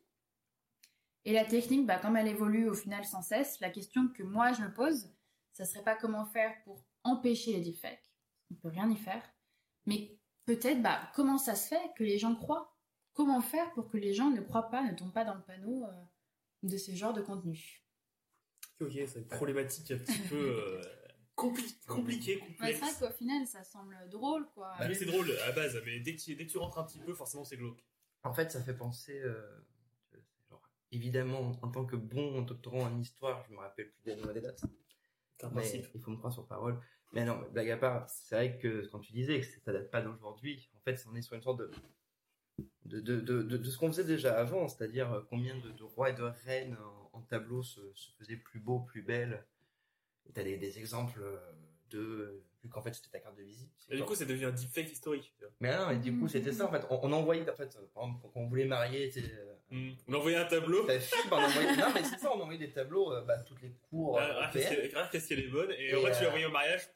Et il y a eu comme ça des. euh, Il y a eu des histoires comme ça, ou des, des tableaux en mode ah, je- machin, et puis quand ils, ils se voyaient, c'était ah Ah Et puis après, même moins, là, c'est vrai que ça fait très potage tout ça quand je dis ça, ça pose plein de questions, on est d'accord, mais. euh, mais euh, si euh, t'as. euh, oh putain, je pas le nom, bon, euh, mais, bon, sur X, Y tableau, quand t'avais des, des gens qui voulaient payer pour se faire plus beau, pour Hmm. s'embellir, ou alors qui. qui changeaient en fait certaines parties de leur apparence, euh, alors c'était voilà, pour des raisons peut-être pas autant euh, potage machin humoristique, tu vois, c'était des enjeux importants quoi. Et euh, donc ouais, en fait, euh, c'est- là aujourd'hui, c'est juste l'évolution logique de ce côté euh, retouche, etc. Euh, on en arrive à ben ça, ça me fait penser à ton, à ton indien, là, ton, ton homme politique indien qui justement pour des besoins en fait électoraux, ben va se modifier. Enfin, du coup, il se modifie pas physiquement lui, parce que c'est sa tête réelle, mais il va apprendre une nouvelle langue en fait, qui parle pas quoi. Et euh, pour moi, ça ressemble vachement à ces tableaux qu'on envoyait aux autres cours Mhm. pour montrer la puissance de notre pays quoi. En fait. Il y a de ça quoi. Hmm, hmm. Et ça me fait penser aussi qu'il y a des artistes Blender très récemment qui viennent de sortir des photos de, de travaux qu'ils ont fait sur Blender. C'est un logiciel. euh, De retouche? Non, c'est un logiciel de création 3D. Blender. Ok. Pardon, j'aurais dû commencer par là. Et là, ils ont réussi à sortir des photos. euh, Ah oui, je les ai vus. Des photos ultra réalistes en fait de d'humains, Hmm. de corps humains. Euh, avec, tout sur, sur la photo est créé par Blender. C'est la table, la chaise, l'humain. Ah si, j'ai vu. Et en fait, ce qu'ils font, c'est que, et ça donne l'impression, Mm. c'était un peu l'objectif, vous savez, là, euh, Là, pour le coup, c'est vraiment des artistes, artistes, artistes quoi, des Mm. designers. Et c'était l'idée de donner l'impression que c'était ces, images, c'était des photos genre prises avec flash. Du coup, tu vois. Genre, euh, c'est un 2006 mood avec ton petit euh, Mhm. compact, tu prends la photo, machin. C'est troublant. C'est- troublant. ils sont folles. Parce que, et quand après, bah, il y a, t'as, t'as tout un tuto de méthodo, quoi, vous explique, euh, qu'il a fait dessus. euh, Bon, même en lisant le tuto, hein, je serais incapable de le faire, hein, c'est pas la question. On, mais, on les mettra sur le, sur Discord. oui, bien sûr. Et, euh, et ouais, ça me fait penser à tout ça, et c'est, c'est une, une vraie question qui, qui va avec l'ensemble de, de, de tout ce qui est retouche à des fins qui sont pas des fins humoristiques, on va dire. Mm. Bien sûr, quand c'est pour euh, s'amuser avec l'image de Tom Cruise, c'est pas bien méchant, mais.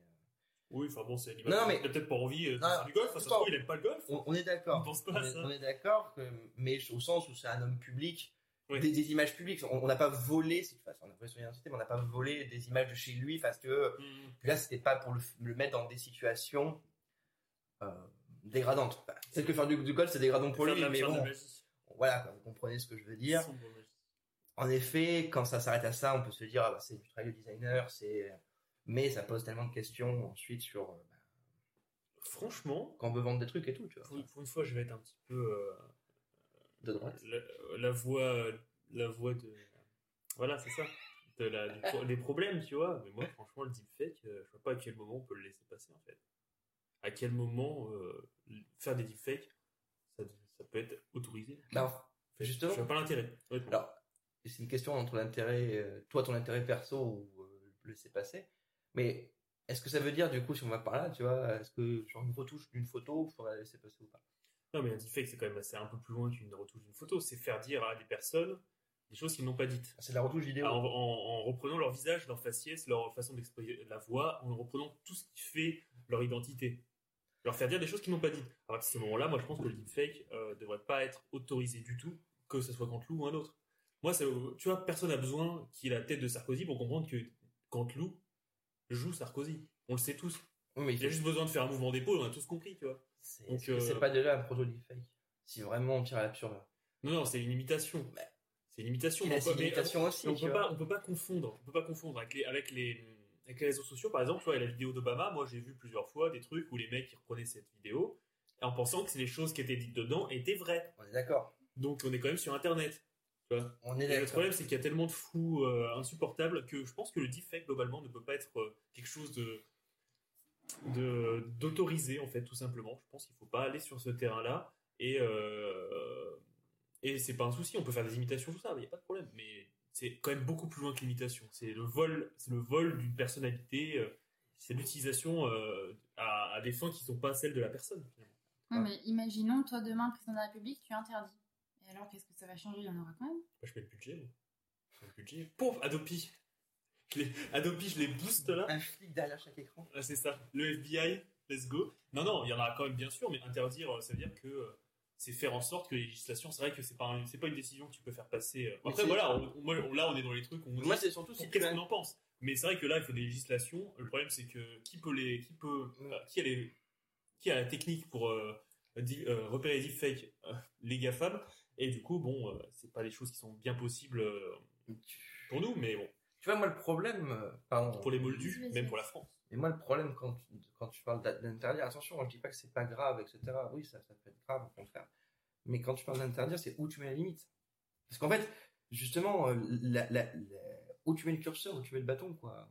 Parce que dire j'arrête tous les deepfakes, d'accord, mais alors des fois, il faut définir ce que c'est le deepfake, comme tu as très bien défini, Mhm. mais au final, le retouche photo, tu vois, on n'est pas très loin.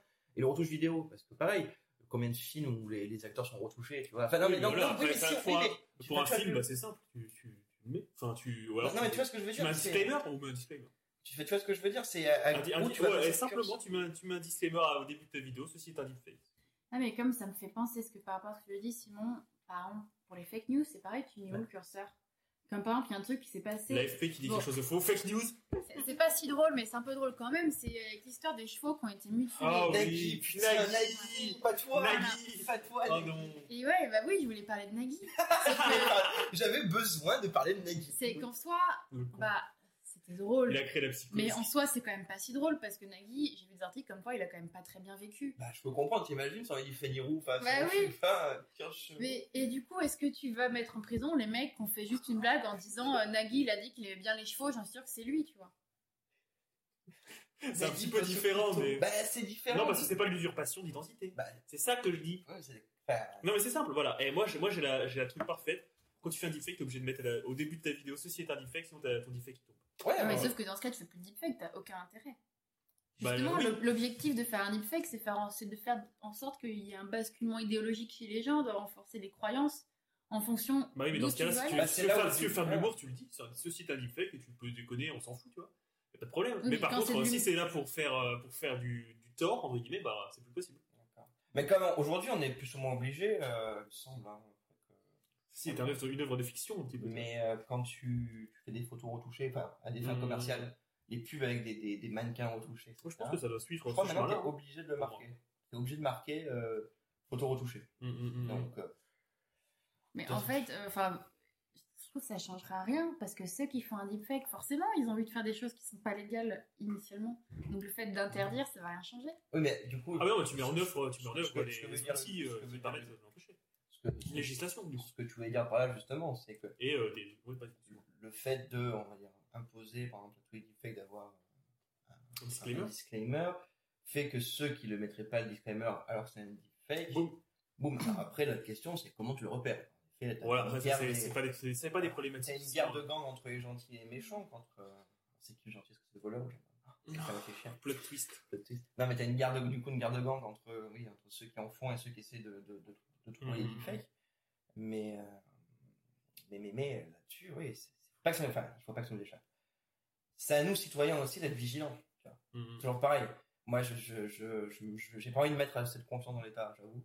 Non. C'est plus à nous d'être citoyens, d'être vigilants plutôt Après, que d'attendre de euh, l'État quelque chose. Quand on voit la- l'utilisation de- d'Internet qu'ont pas, pas mal de gens, qui est, qui est possible, même moi, qui est, qui est capable de repérer un deepfake? À part sur le fait qu'il y a une dissonance entre ce que la personne raconte d'habitude et ce qu'elle Ah, raconte ce c'est coup-là. pas ça, c'est, nous, mais c'est déjà énorme, Hum. cette dissonance-là. Tu vois, ça fait déjà partie des choses, euh, des choses euh, sur lesquelles toi tu peux justement euh, Mm. faire attention. Et on est- ça se trouve, on aura un bouton maintenant euh, dénoncer le deepfake, tu vois, sur Facebook. Ce serait dingue. Ah bon, Mais au final, c'est vrai que il y a des chercheurs qui pensent que, et c'est peut-être pour ça aussi qu'on parle pas tant de deepfake que ça, c'est qu'en fait, ça serait pas une si grosse révolution et que comme pour les autres touches auxquelles on s'est adapté, et ben en fait, on s'adaptera. C'est-à-dire que Hum.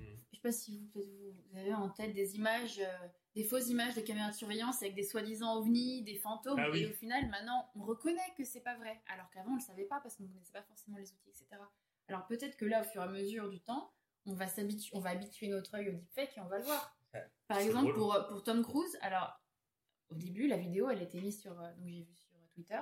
Hum. À aucun moment, c'était marqué que c'était un, un, Non. un deepfake. Mais juste, je comprenais pas pourquoi les gens parlaient. Du coup, je suis allée dans les commentaires et il y a des mecs qui étaient là. Non, mais sa dent de devant, c'est pas ça. Et puis, regarde le lobe d'oreille, il y a un truc. Et en fait, du coup, les gens, ils, ils ont réussi à capter que c'était un deepfake. Faut Donc, peut-être que nous aussi, on pourrait, l'anatomie euh, de la personne. Pourrait, euh.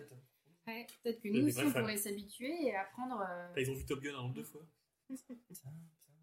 Mais après, Ah oui, je pense que c'est ça. Toute façon, ça, ça, on s'en foutra. mais- bah, c'est-à-dire là où ça peut être dangereux. Ça nous fera rire parce que ça sera les hommes politiques, on sera là, oh, con. Et c'est tout, et nous, nous, ça changera rien, tu vois. En effet, là où ça peut être dangereux, justement, quand la licence est trop forte, c'est-à-dire que jamais de la vie, quelqu'un comme Obama dirait de Trump que c'est un connard, comme dans la Mm. vidéo, même si peut-être qu'il le pense, mais c'est quelqu'un qui a assez, suffisamment de classe, tu vois, et qui est suffisamment quand même politique, et suffisamment euh, Mais pour savoir qu'il va pas dire publiquement Trump est un con, tu vois. Oui, mais au final. euh, il y, a des non. pers- il y a des personnages politiques qui peuvent le faire. ça, Non, par contre, voilà, vois. par contre, non, ce qui commence à être dangereux, c'est quand justement La ligne est moins bien tu tracée. prends le personnage public que tu veux, Mhm. et que tu vas lui faire dire des choses pas qui sont totalement à l'inverse de ses euh, à l'inverse de, de ses valeurs Mhm. mais tu sais juste un pas à côté Ouais, ouais. ou bien tu lui dis oh, peut-être que c'est lui qui prend une décision tu vois un peu plus forte que d'habitude machin Mhm. tu vois, et que là là ça peut commencer à être troublant Oui, oui. Puis même, même des choses qu'ils ont déjà dites, mais où alors ils, où ils sont revenus dessus. Par exemple, ça fait penser à tout. euh, Bon, on va parler de la France, on va parler de.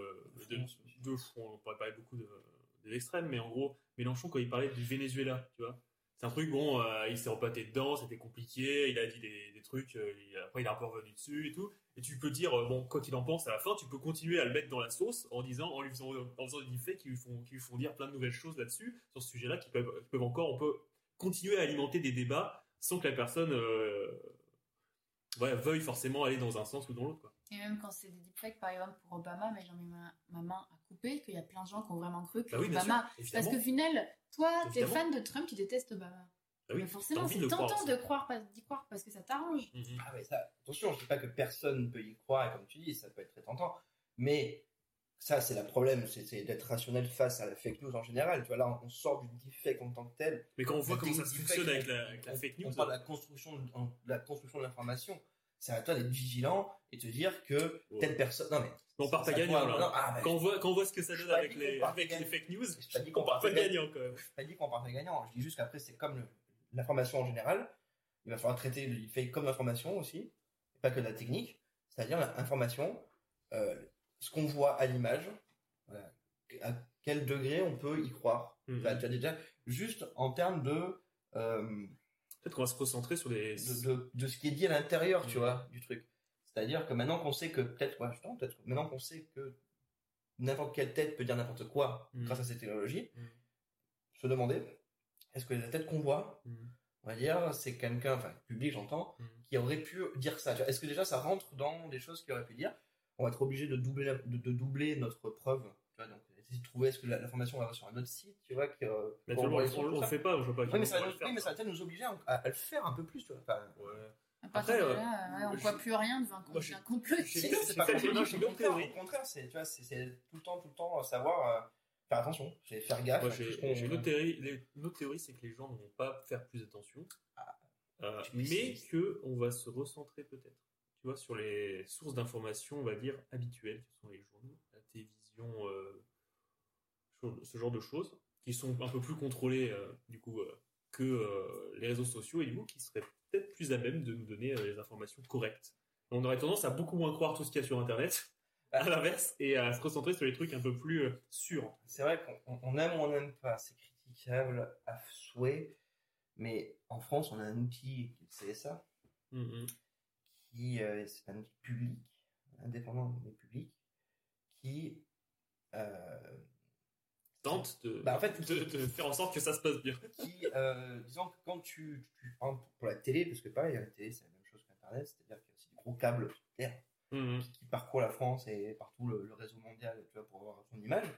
Bah, si tu veux pouvoir bah, utiliser TF1, si tu veux pouvoir utiliser ces gros câbles là, tu vois, paye, TF1, toutes les chaînes payent Mhm. pour utiliser ces- ces- tout ça, enfin, cette infrastructure, ce réseau qui appartient au, pays. Et euh, en plus de signer ton chèque tous les ans, tu vois, la TNT, ça coûte un million d'euros. si tu TNT. Mais il faut en plus de ça convaincre le CSA.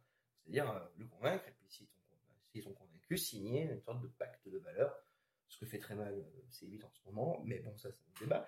Mais en tout cas, après, le, le CSA a cette force de frappe sur toi de dire euh, ben, ça, t'as pas le droit de le dire, t'as pas le droit de le dire. Mhm. Si tu le fais pas, ça te coûte tant. Et première fois, seconde fois, troisième fois, puis après, il va même fermer ton émission. Ils ont ce pouvoir-là. On peut critiquer, se demander, oui, Oui, est-ce mais qu'ils bon, il y a un organe. euh, mais l'organe existe. Après, à toi, peut-être euh, certaines personnes comme nous, de, de secouer un peu pour qu'il fasse son travail. Je dis pas. On a cette chance-là, en effet, pour ces médias traditionnels, d'avoir cet organe euh, indépendant, un peu plus. euh, indépendant qui fait quand même le gendarme. ouais. Là où peut-être qu'on aurait besoin d'un gendarme indépendant, toujours pareil, tu vois, Mhm. mais un réel gendarme. En tout cas, un peu plus Autoritaire. de, de, de- d'autorégulation, tu vois. Justement, créance. Après, tu dis, tu dis quoi aux complotistes qui justement croient pas aux médias traditionnels? Et même moi, euh, j'ai aucun problème à le dire, je peux pas regarder les journaux télévisés. Pour moi, c'est Non, moi, j'ai c'est pas, pas, j'ai du pas mensonge, mais il y a plein de choses qui sont pas dites. Oui. Des choses qui sont Voilà, on va manière. dire que euh, Et, et pour est autant, assez. et pour euh, autant, je suis pas complotiste, donc j'ai plein d'autres manières de me renseigner. Et moi, j'ai- enfin, bien sûr qu'un jour, je vais me faire avoir par un deepfake. Et d'ailleurs, je suis pas sûre, mais quand je regardais par rapport au deepfake de Nicolas Cage, moi, j'y connais rien au cinéma. Donc, j'en suis sûre que je me suis déjà fait avoir plein de fois pour des trucs sur euh, Nicolas Cage. quoi. Que sur Nicolas Cage. Mais ouais, mais parce que, Tout tourne dans- autour de Nicolas Ah bah parce que des fois, je, un me dis, mème. je vois des, des vidéos de lui où il est dans tous les films qui ont existé. Donc, je me dis, il y a forcément, j'ai dû voir un deepfake. C'est le cas de Mérad américain. C'est c'est clair que si tu vois des, des courtes séquences euh, d'un film, tu te dis euh, ah ouais peut-être. Ouais, mais là, on en Pourquoi revient, pas? on en revient à ben, cette, euh, cette, euh, éducation à l'image, cette éducation à l'information, euh, qu'il faut, à mon avis, euh, il faut, il faut euh, donner euh, à tout le monde. quoi. C'est, c'est, c'est aussi vital, je pense, surtout aujourd'hui, à l'heure, à l'heure des réseaux sociaux. Non, mais aujourd'hui, Lors des réseaux où, sociaux, c'était il y a 20 ans. hein, mais- on est un peu en retard. aujourd'hui où quand même grand nombre d'informations passe euh, par le numérique, mais passe par l'image, passe par la vidéo, le son et la vidéo, euh, c'est presque aussi important aux gamins de donner une éducation, pas qu'aux gamins, mais dès, euh, le plus jeune âge, de faire apprendre euh, bah, tout ce panel de, choses autour de, comment construire une image, JT, tout ça, que de savoir parler le français. Tu vois, enfin, pour moi, ça, ça devrait être en fait les bases. Tu vois, c'est- savoir je dis pas d'être spécialiste de Photoshop, mais de savoir comment ça marche, tu vois. Une image, comment ça marche, euh, la création d'un contenu, d'une information, la création d'une information. C'est aussi important de savoir parler français. Je parierais pas là-dessus, c'est marrant, mais. Bah, ah non, mais je pas dit que. C'est mal barré. Hein. c'est- un vœu, c'est un vœu pieux, je suis d'accord. Je pense que Oui, c'est là où c'est important. C'est que il faut absolument euh, que les gens qui ont la chance d'avoir une d'avoir eu ou qui travaillent dans, dans l'image, ou qui ont une éducation à l'image, ben, c'est là-dessus qu'il faut qu'on aille à fond. quoi. C'est donner, à mon avis, le plus de, d'outils au plus de gens possible, parce que plus il y aura de monde qui sait utiliser ces, ces connaissances-là, tu vois, d'analyse. Bon, ça après, ça se fera au fur et à mesure, je pense. Bah, comme tu dis, tu vois, toi, t'es pas très euh, optimiste, hein, mais... non, mais euh, moi, je crois pas aussi au, au- à la- l'autorégulation, régularisation par euh, les personnes qui ont la compétence, déjà parce qu'elles n'ont pas que ça à foutre, bah, et euh, parce que euh, c'est le rôle de l'État que de nous protéger de peu des uns des autres, en fait, finalement. Donc, euh, En tout cas, Simon, ministre de l'Éducation, OVH et, et les deepfakes au programme. Ah ouais, grave. Mais euh, non, mais vois, Primaire. Mais non, mais on regarde. fait du codage Mais HTML. non, non, mais non, mais c'est pas. Non, mais, euh, Mais, ouais. Non, mais même pas la peine de faire du codage. Je veux dire, euh, tu vois, c'est- mais c'est comme c'est important de savoir comment marche une voiture sans demander d'avoir des compétences de garagiste, tu vois. Mais c'est des trucs à la con comme ça. C'est dans ce sens-là, beaucoup moins maintenant les voitures, mais c'est dans cette idée de avoir, avoir quand même les connaissances, tu vois. Ça veut Mm. pas dire savoir après les mettre en pratique, mais au moins Mm. les avoir ces connaissances-là. Je pense que c'est ultra important. Mhm. C'est ultra important si on veut pas justement bah, se laisser bouffer. Et bon, peut-être que moi je crois plus en toi qu'à l'autorégulation et surtout, je crois peut-être plus en moi qu'en euh, dans l'État. Moi, je n'ai plus aucune confiance dans, dans un système étatique. Mais Je crois que le CSA, ça marchait bien. c'est indépendant. Ça reste Ouais, mais c'est c'est. Ça reste Franchement. indépendant. Et ça marche pas bien, justement. L'idée est bonne, mais ça marche pas bien. Euh, mais tu regardes, euh, si tu prends euh, Nader euh, dans les années 60-70 aux États-Unis, qui est un avocat qui a créé les associations de consommateurs, qui a réussi à faire plier General Electric, General Motors, tout ça, enfin tu vois. Parce que justement, c'était des associations qui. C'est 66 millions de consommateurs Bah, c'est, non, mais c'est les créations de ça, enfin, tu veux, c'est, contre les deepfakes. et, euh, et c'est justement parce que les citoyens se sont aussi euh, un moment mis ensemble, tu vois, que certaines personnes qui avaient des compétences d'avocat juriste, des, des compétences techniques, eh ben, ont été là à se dire, ben, on on- on- on- on- on n'attend pas que tu une superpuissance, tu vois, qui a un, un- un outil législatif qui arrive, c'est nous-mêmes Après, qui voilà, euh, l'exemple de l'Amérique, je trouve qu'il faut pas forcément le. Non, je prends pas l'exemple de l'Amérique, je prends l'exemple du, du fait de, de- Non, mais du de- fonctionnement de la- des choses aux US, on peut pas euh, transposer exactement euh, la façon dont ça marche aux US dans les années 70. Ouais, mais les parce assos que les, consommateurs, tu vois, enfin, moi, j'ai- les États sont assez différents. Mais euh, bref, après, on va s'éloigner un petit peu trop de cette question. Je voulais juste En te deux- dire un deux- truc. Ouais. Non, non, en fait, c'était une blague débile. Donc, je, je- je- je me suis rappelé en même temps et je me suis dit, on, va- on va, on va rester là. On va rester là. le, le projet Simon euh, Deepfake OVH et aussi 66 millions de euh, procureurs. Ah, j'allais le dire, c'est ça ma blague. Je me suis dit, on fait, on fait une petite asso, on l'appelle 67 millions de procureurs. aïe, aïe, aïe. Alors juste, je vais, je vais conclure Bah oui, euh, ma chronique parce que sinon, mais c'est vrai que c'est un sujet intéressant. Mm. Euh, c'est vrai que pour pondérer un peu l'impact qui est vraiment négatif et qu'il est déjà négatif le sera des deepfakes, en fait, c'est euh, en fait, faut pas oublier qu'il y a un effet bulle.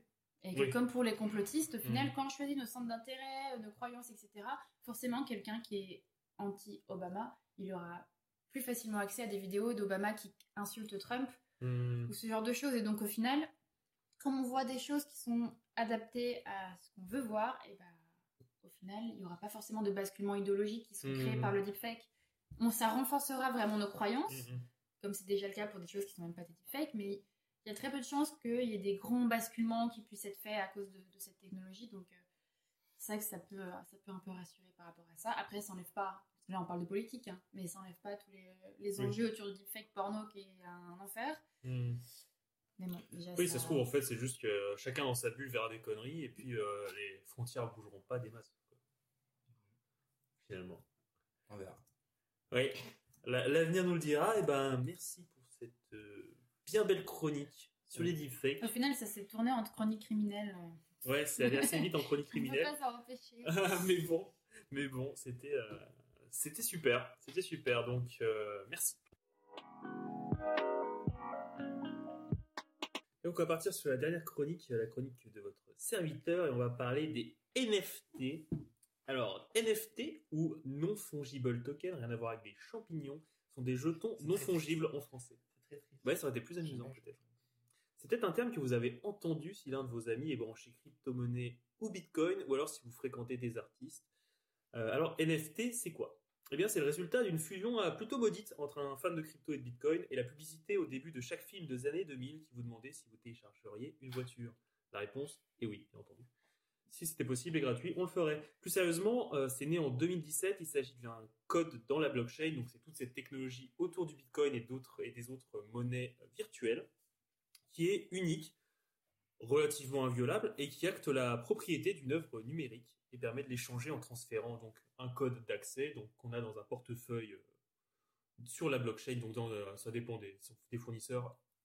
Là actuellement c'est l'Ethereum, donc on a on peut euh, échanger le code d'accès à un acheteur. Le NFT, donc, ça transforme n'importe quelle œuvre, vidéo, tweet, image numérique en un produit pouvant être vendu et échangé. C'est ça l'intérêt du NFT, transformer n'importe quoi qui est numérique en un produit échangeable et vendable. C'est comme si chaque objet numérique, Oui, c'était un carré, quoi. Putain, on Oui. un carré, et ce carré-là, un code. en fait, on, on adosse une valeur, euh, nu- une valeur, euh, une propriété à euh, une œuvre. Voilà. Euh, par contre, quand je dis unique, il faut entendre euh, unique comme un exemplaire numéroté dans la plupart des cas. C'est plutôt ça, que- c'est plutôt comme ça que ça va se passer. Euh, c'est comme si tu achètes un poster d'une série de 100, donc un truc, un truc, un poster de BD ou je ne sais quoi. Tu as le poster numéro 64, numéroté signé par l'auteur, mais il n'y a qu'un seul poster numéro 64. Par contre, il y en a 99 autres. Mais d'autres personnes possèdent les autres numéros. Donc. C'est donc à la discrétion de la personne qui crée le NFT de produire ou non plusieurs NFT adossés à euh, son œuvre numérique. C'est assez important quand même. Autre point, le NFT, c'est un système de traçabilité qui authentifie l'œuvre, le créateur, la date et tous les échanges, donc à travers cette, technologie Bitcoin, un peu comme euh, le passage d'un- d'une monnaie virtuelle à, d'une personne à l'autre. Euh, traçabilité complète du coup des différentes ventes, de l'évolution et des, échanges de, de l'œuvre, donc euh, de, j'ai perdu le mot, euh, de la personne qui possède l'œuvre. Donc on possède l'actif numérique, mais en fait on ne possède pas, euh, comment dire, le créateur peut toujours en recréer un. tu vois. Après ça dépend de s'il veut donner de la rareté ou Mais pas tu à peux l'œuvre. casser la matrice, enfin, tu peux, comment dire, la matrice euh, au sens euh, l'œuvre originale, quoi, tu vois. Hmm. Tu peux, ton tweet, est-ce que tu peux dire, bah, je l'ai donné, je l'efface, mais comme ça, toi, tu l'as quand même. En fait, euh, le, fichier normalement est dans la blockchain, donc euh, globalement c'est qu'il est, il est dans- sur un serveur, euh, ce genre de choses. Donc le- est-ce qu'on peut effacer genre, directement l'actif numérique? Imagine, genre, t'as fait un tweet avec une bague 3 rolls. Ouais. Il la vend, et tout le monde qui aimait tout ça. Hmm. Et toi, tu dis, ok, je la vends. T'as un mec qui l'achète un milliard d'euros. Hmm. Il t'achète.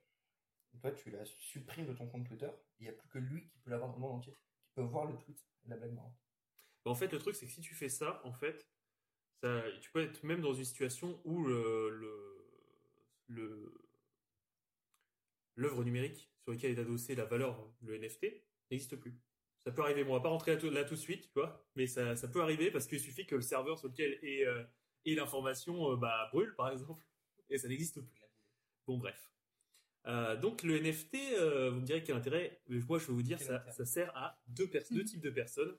Un, les artistes, qui peuvent monétiser leurs travaux facilement. Et en fait, ça va aussi les permettre, leur permettre, euh, les artistes numériques, je parle, hein, de se détacher des plateformes comme Instagram pour euh, valoriser leur, euh, leur art. Et qu'on, souvent, ce qui se passe, en fait, c'est qu'ils ils montrent, ils montrent tout ce qu'ils font sur Instagram et les gens viennent leur dire oui, j'aimerais bien que tu me fasses ça, que tu m'en fasses un poster, nanani. Et c'est comme ça qu'ils, en- qu'ils arrivent à faire de l'argent avec l'art, numérique, la plupart du temps. Non, vas-y, continue. Hein. D'accord avec moi. Euh. L'idée, en fait, c'est que l'œuvre peut être identifiée comme unique, et donc euh, on peut lui adosser une rareté, et euh, par ce, par ce biais-là aussi une valeur. On peut donc, pour soutenir un artiste, maintenant acheter les œuvres de son artiste numérique favori grâce au NFT, le soutenir dans son travail de cette façon-là, tout en possédant un exemplaire unique de son œuvre. Et si jamais la valeur de l'œuvre bondit, il y a aussi ça qui est assez intéressant avec la NFT, c'est que l'artiste reçoit des royalties sur la vente, euh, de la vente et l'échange de cette, de cette œuvre.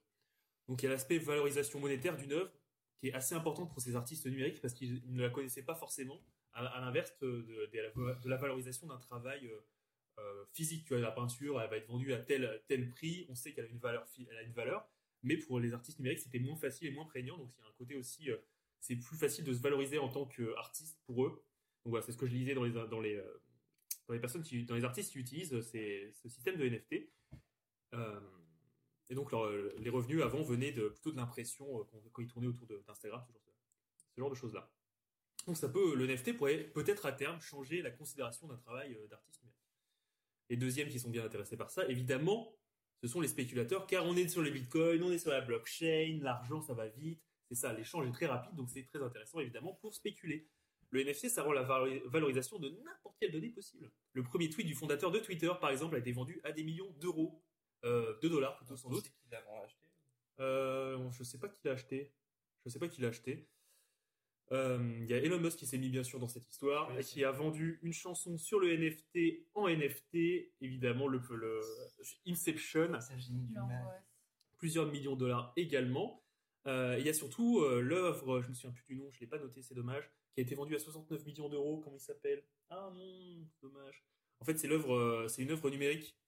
C'est une personne qui a travaillé pour euh, les spectacles de Justin Bieber, plein de stars comme ça, et il avait fait une œuvre donc qui est un, un patchwork de 500 autres euh, dessins qui a réussi à vendre 69 millions. Et là, je sais à qui. C'est un, c'est un euh, riche indien qui l'a acheté. Tu veux tout savoir Justin Bieber.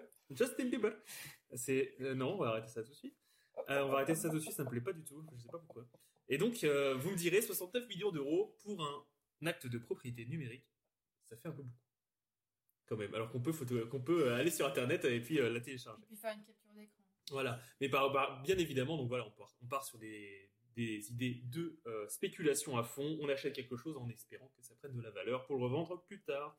Et surtout que voilà, les échanges se font bien plus rapidement que dans le marché de l'art habituel.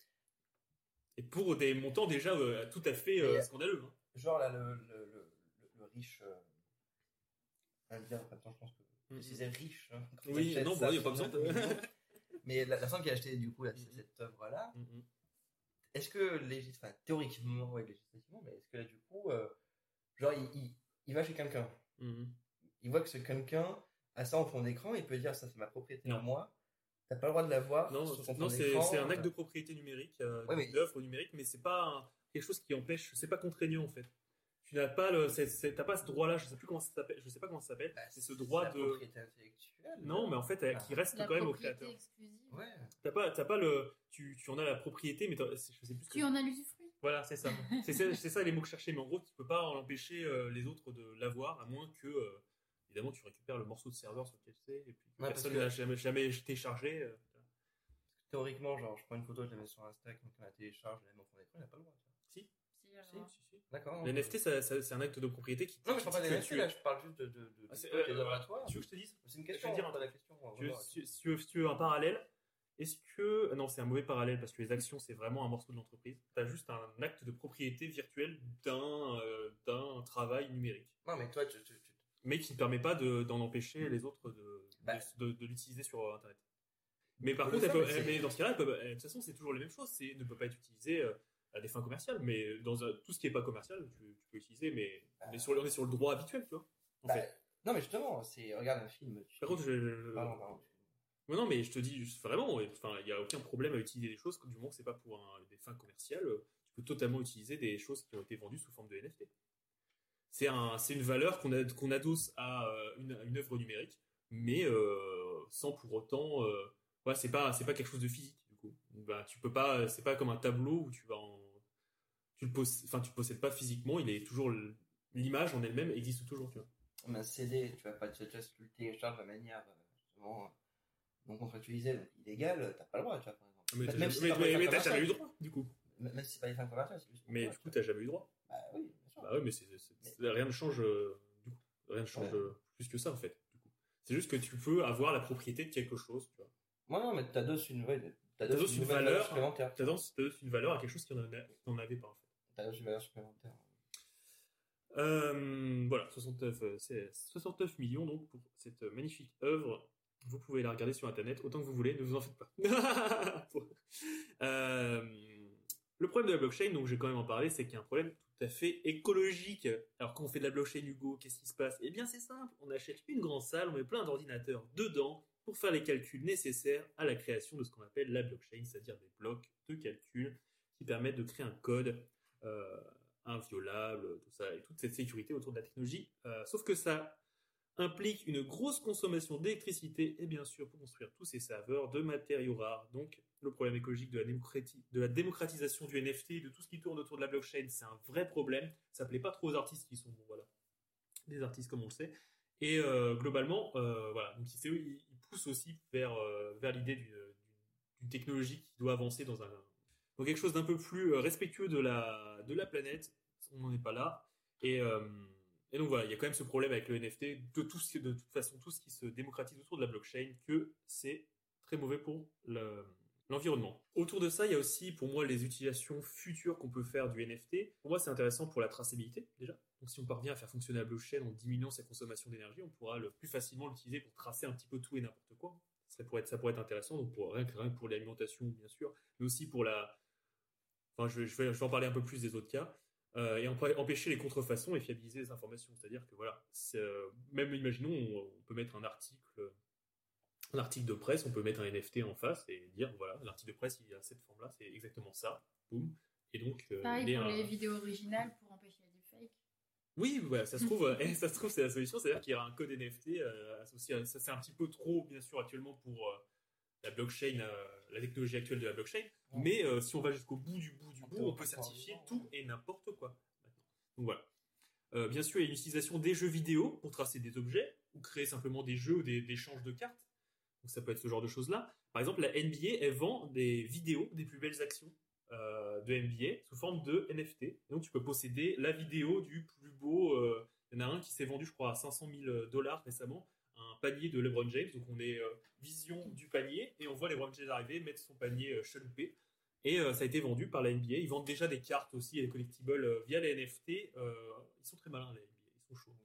Euh, mais si les gens ils savent pas quoi faire de leur argent, donnez-le moi. hein. Je- Ouais. je- Non, mais voilà, c'est c'est un petit peu le plaisir de posséder un morceau d'histoire aussi. Ça, ça a beaucoup plus de sens pour moi qu'autre chose, tu vois. Posséder un morceau, je sais pas, c'est c'est- c'est quand même c'est super marrant. Tu vois, l'idée de tu possèdes, euh, signé par la NBA, tu possèdes le, le, le panier. tu Bah, vois. en fait, ça me fait. C'est un truc de collectionneur, c'est comme un timbre finalement, tu vois. Ça me fait penser, moi maintenant, parce que ça commence vraiment à être du coup euh, l'arnaque à être vendre, mais tu pouvais acheter à Berlin, euh, même dans les années 2000, Ah oui, des morceaux de, des du morceaux mur. du dans les années 2000, quoi. Mhm. Acheter des morceaux du mur. C'est-à-dire, le mur, là, ça- le nombre de fois qu'ils ont, vendu l'équivalent du mur, ça doit être, tu vois, tu peux en faire 10 Bah, tu vois, tu peux en faire, mais euh, tout, tout un quartier, quoi. Bah, ouais, ouais, bah, bien sûr. Mais il y a à Lyon, là, euh, à l'époque, ils ont un morceau des aiguilles de poisson, qui est un. Des truc- arêtes. des arêtes de poisson.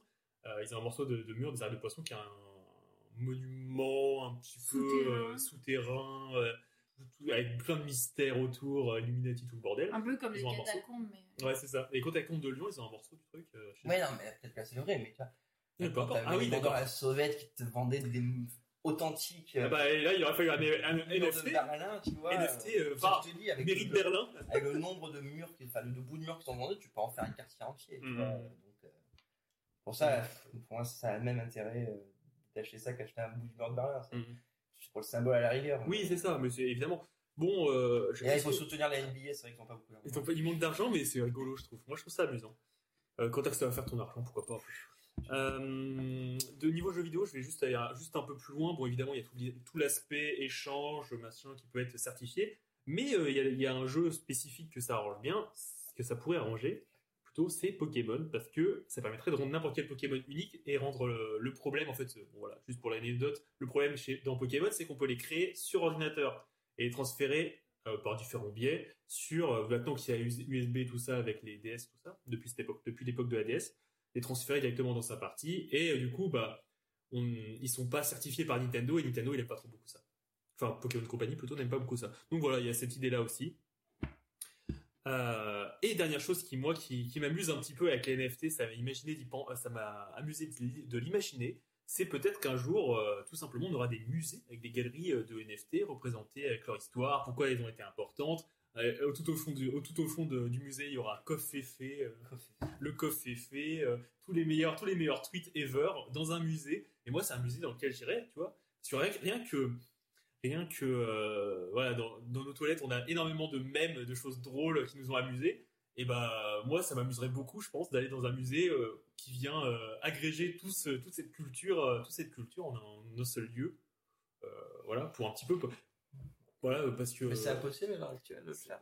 ce serait, ce serait très facilement possible. En mais NFT, t'as même pas besoin vois. des NFT. Mais, euh, mais bien sûr, d'avoir directement le, la, la valeur du truc, vu qu'on est sur l'idée de, de l'art, ce genre de choses. Voilà. Mais même les mêmes peuvent avoir une valeur. Donc voilà, euh, au niveau des NFT, Fanny, peut-être des réactions sur ces sombres NFT, Ah, mais surtout la question, qu'est-ce que vous achèteriez comme morceau d'internet si vous deviez acheter, imaginons que vous avez les fonds nécessaires pour acheter euh, ce que vous voulez sur euh, internet, qu'est-ce que vous achèteriez comme, comme morceau numérique, Personnellement, ça m'intéresse pas d'acheter un truc que je peux avoir gratuitement, mais en zone capture d'écran.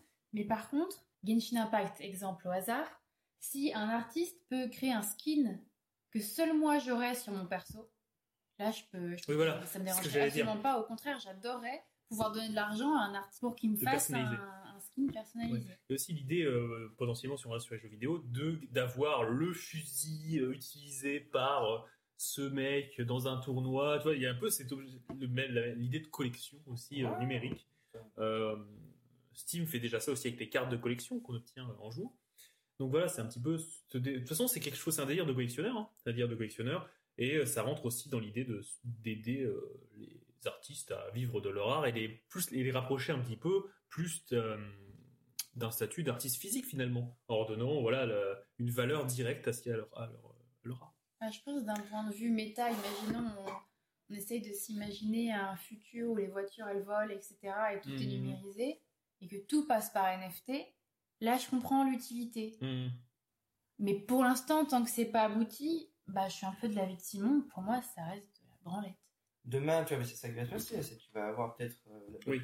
les bochettes de Bitcoin qui vont créer leur propre NFT, qui va s'appeler NFT, ça va s'appeler ABC, j'en sais rien. Alors, chacun qui va créer, ton to- enfin, qui va créer son token euh, Ouais. de propriété intellectuelle. Donc en fait, pour l'instant, ça reste aussi de l'ultra. euh, En, en Ouais. termes de propriété, le problème c'est qu'en termes de propriété intellectuelle, Et à partir du moment où c'est un truc. euh, Oui, déjà, bon, après, la création du NFT en lui-même est un peu bizarre, tu vois, parce que c'est pas contrôlé par qui que ce soit, c'est euh, une plateforme indépendante. L'Ethereum, ok, mais c'est quand même géré par des gens, ouais, enfin, tu vois, c'est ça en fait. qui eux. Ça, c'est un peu euh, bizarre. hein. En fait, c'est- laisser le droit à la propriété intellectuelle à des non-juristes, enfin à une entreprise. Mais je, Oui. je suis pas là à critiquer. Ah bah, je euh, critique, on, est, on est aux. USA. Hein. Ni je suis pour, ni je suis contre, je donne factuellement. C'est tu laisses du coup la création de, de droits de propriété intellectuelle Ah, une à entreprise une- euh, un armada législatif entreprise. qui gère également la valorisation de. Qui tout cet art. Oui, de c'est ça. Et après, ça passe, euh, soit c'est géré, par contre, c'est géré dans la blockchain, tu vois. Enfin, l'idée de sauvegarder cette, euh, cet acte de propriété, c'est géré dans la blockchain. Par contre, c'est sur des plateformes, en fait, que ça se vend, c'est d'autres plateformes qui les vendent.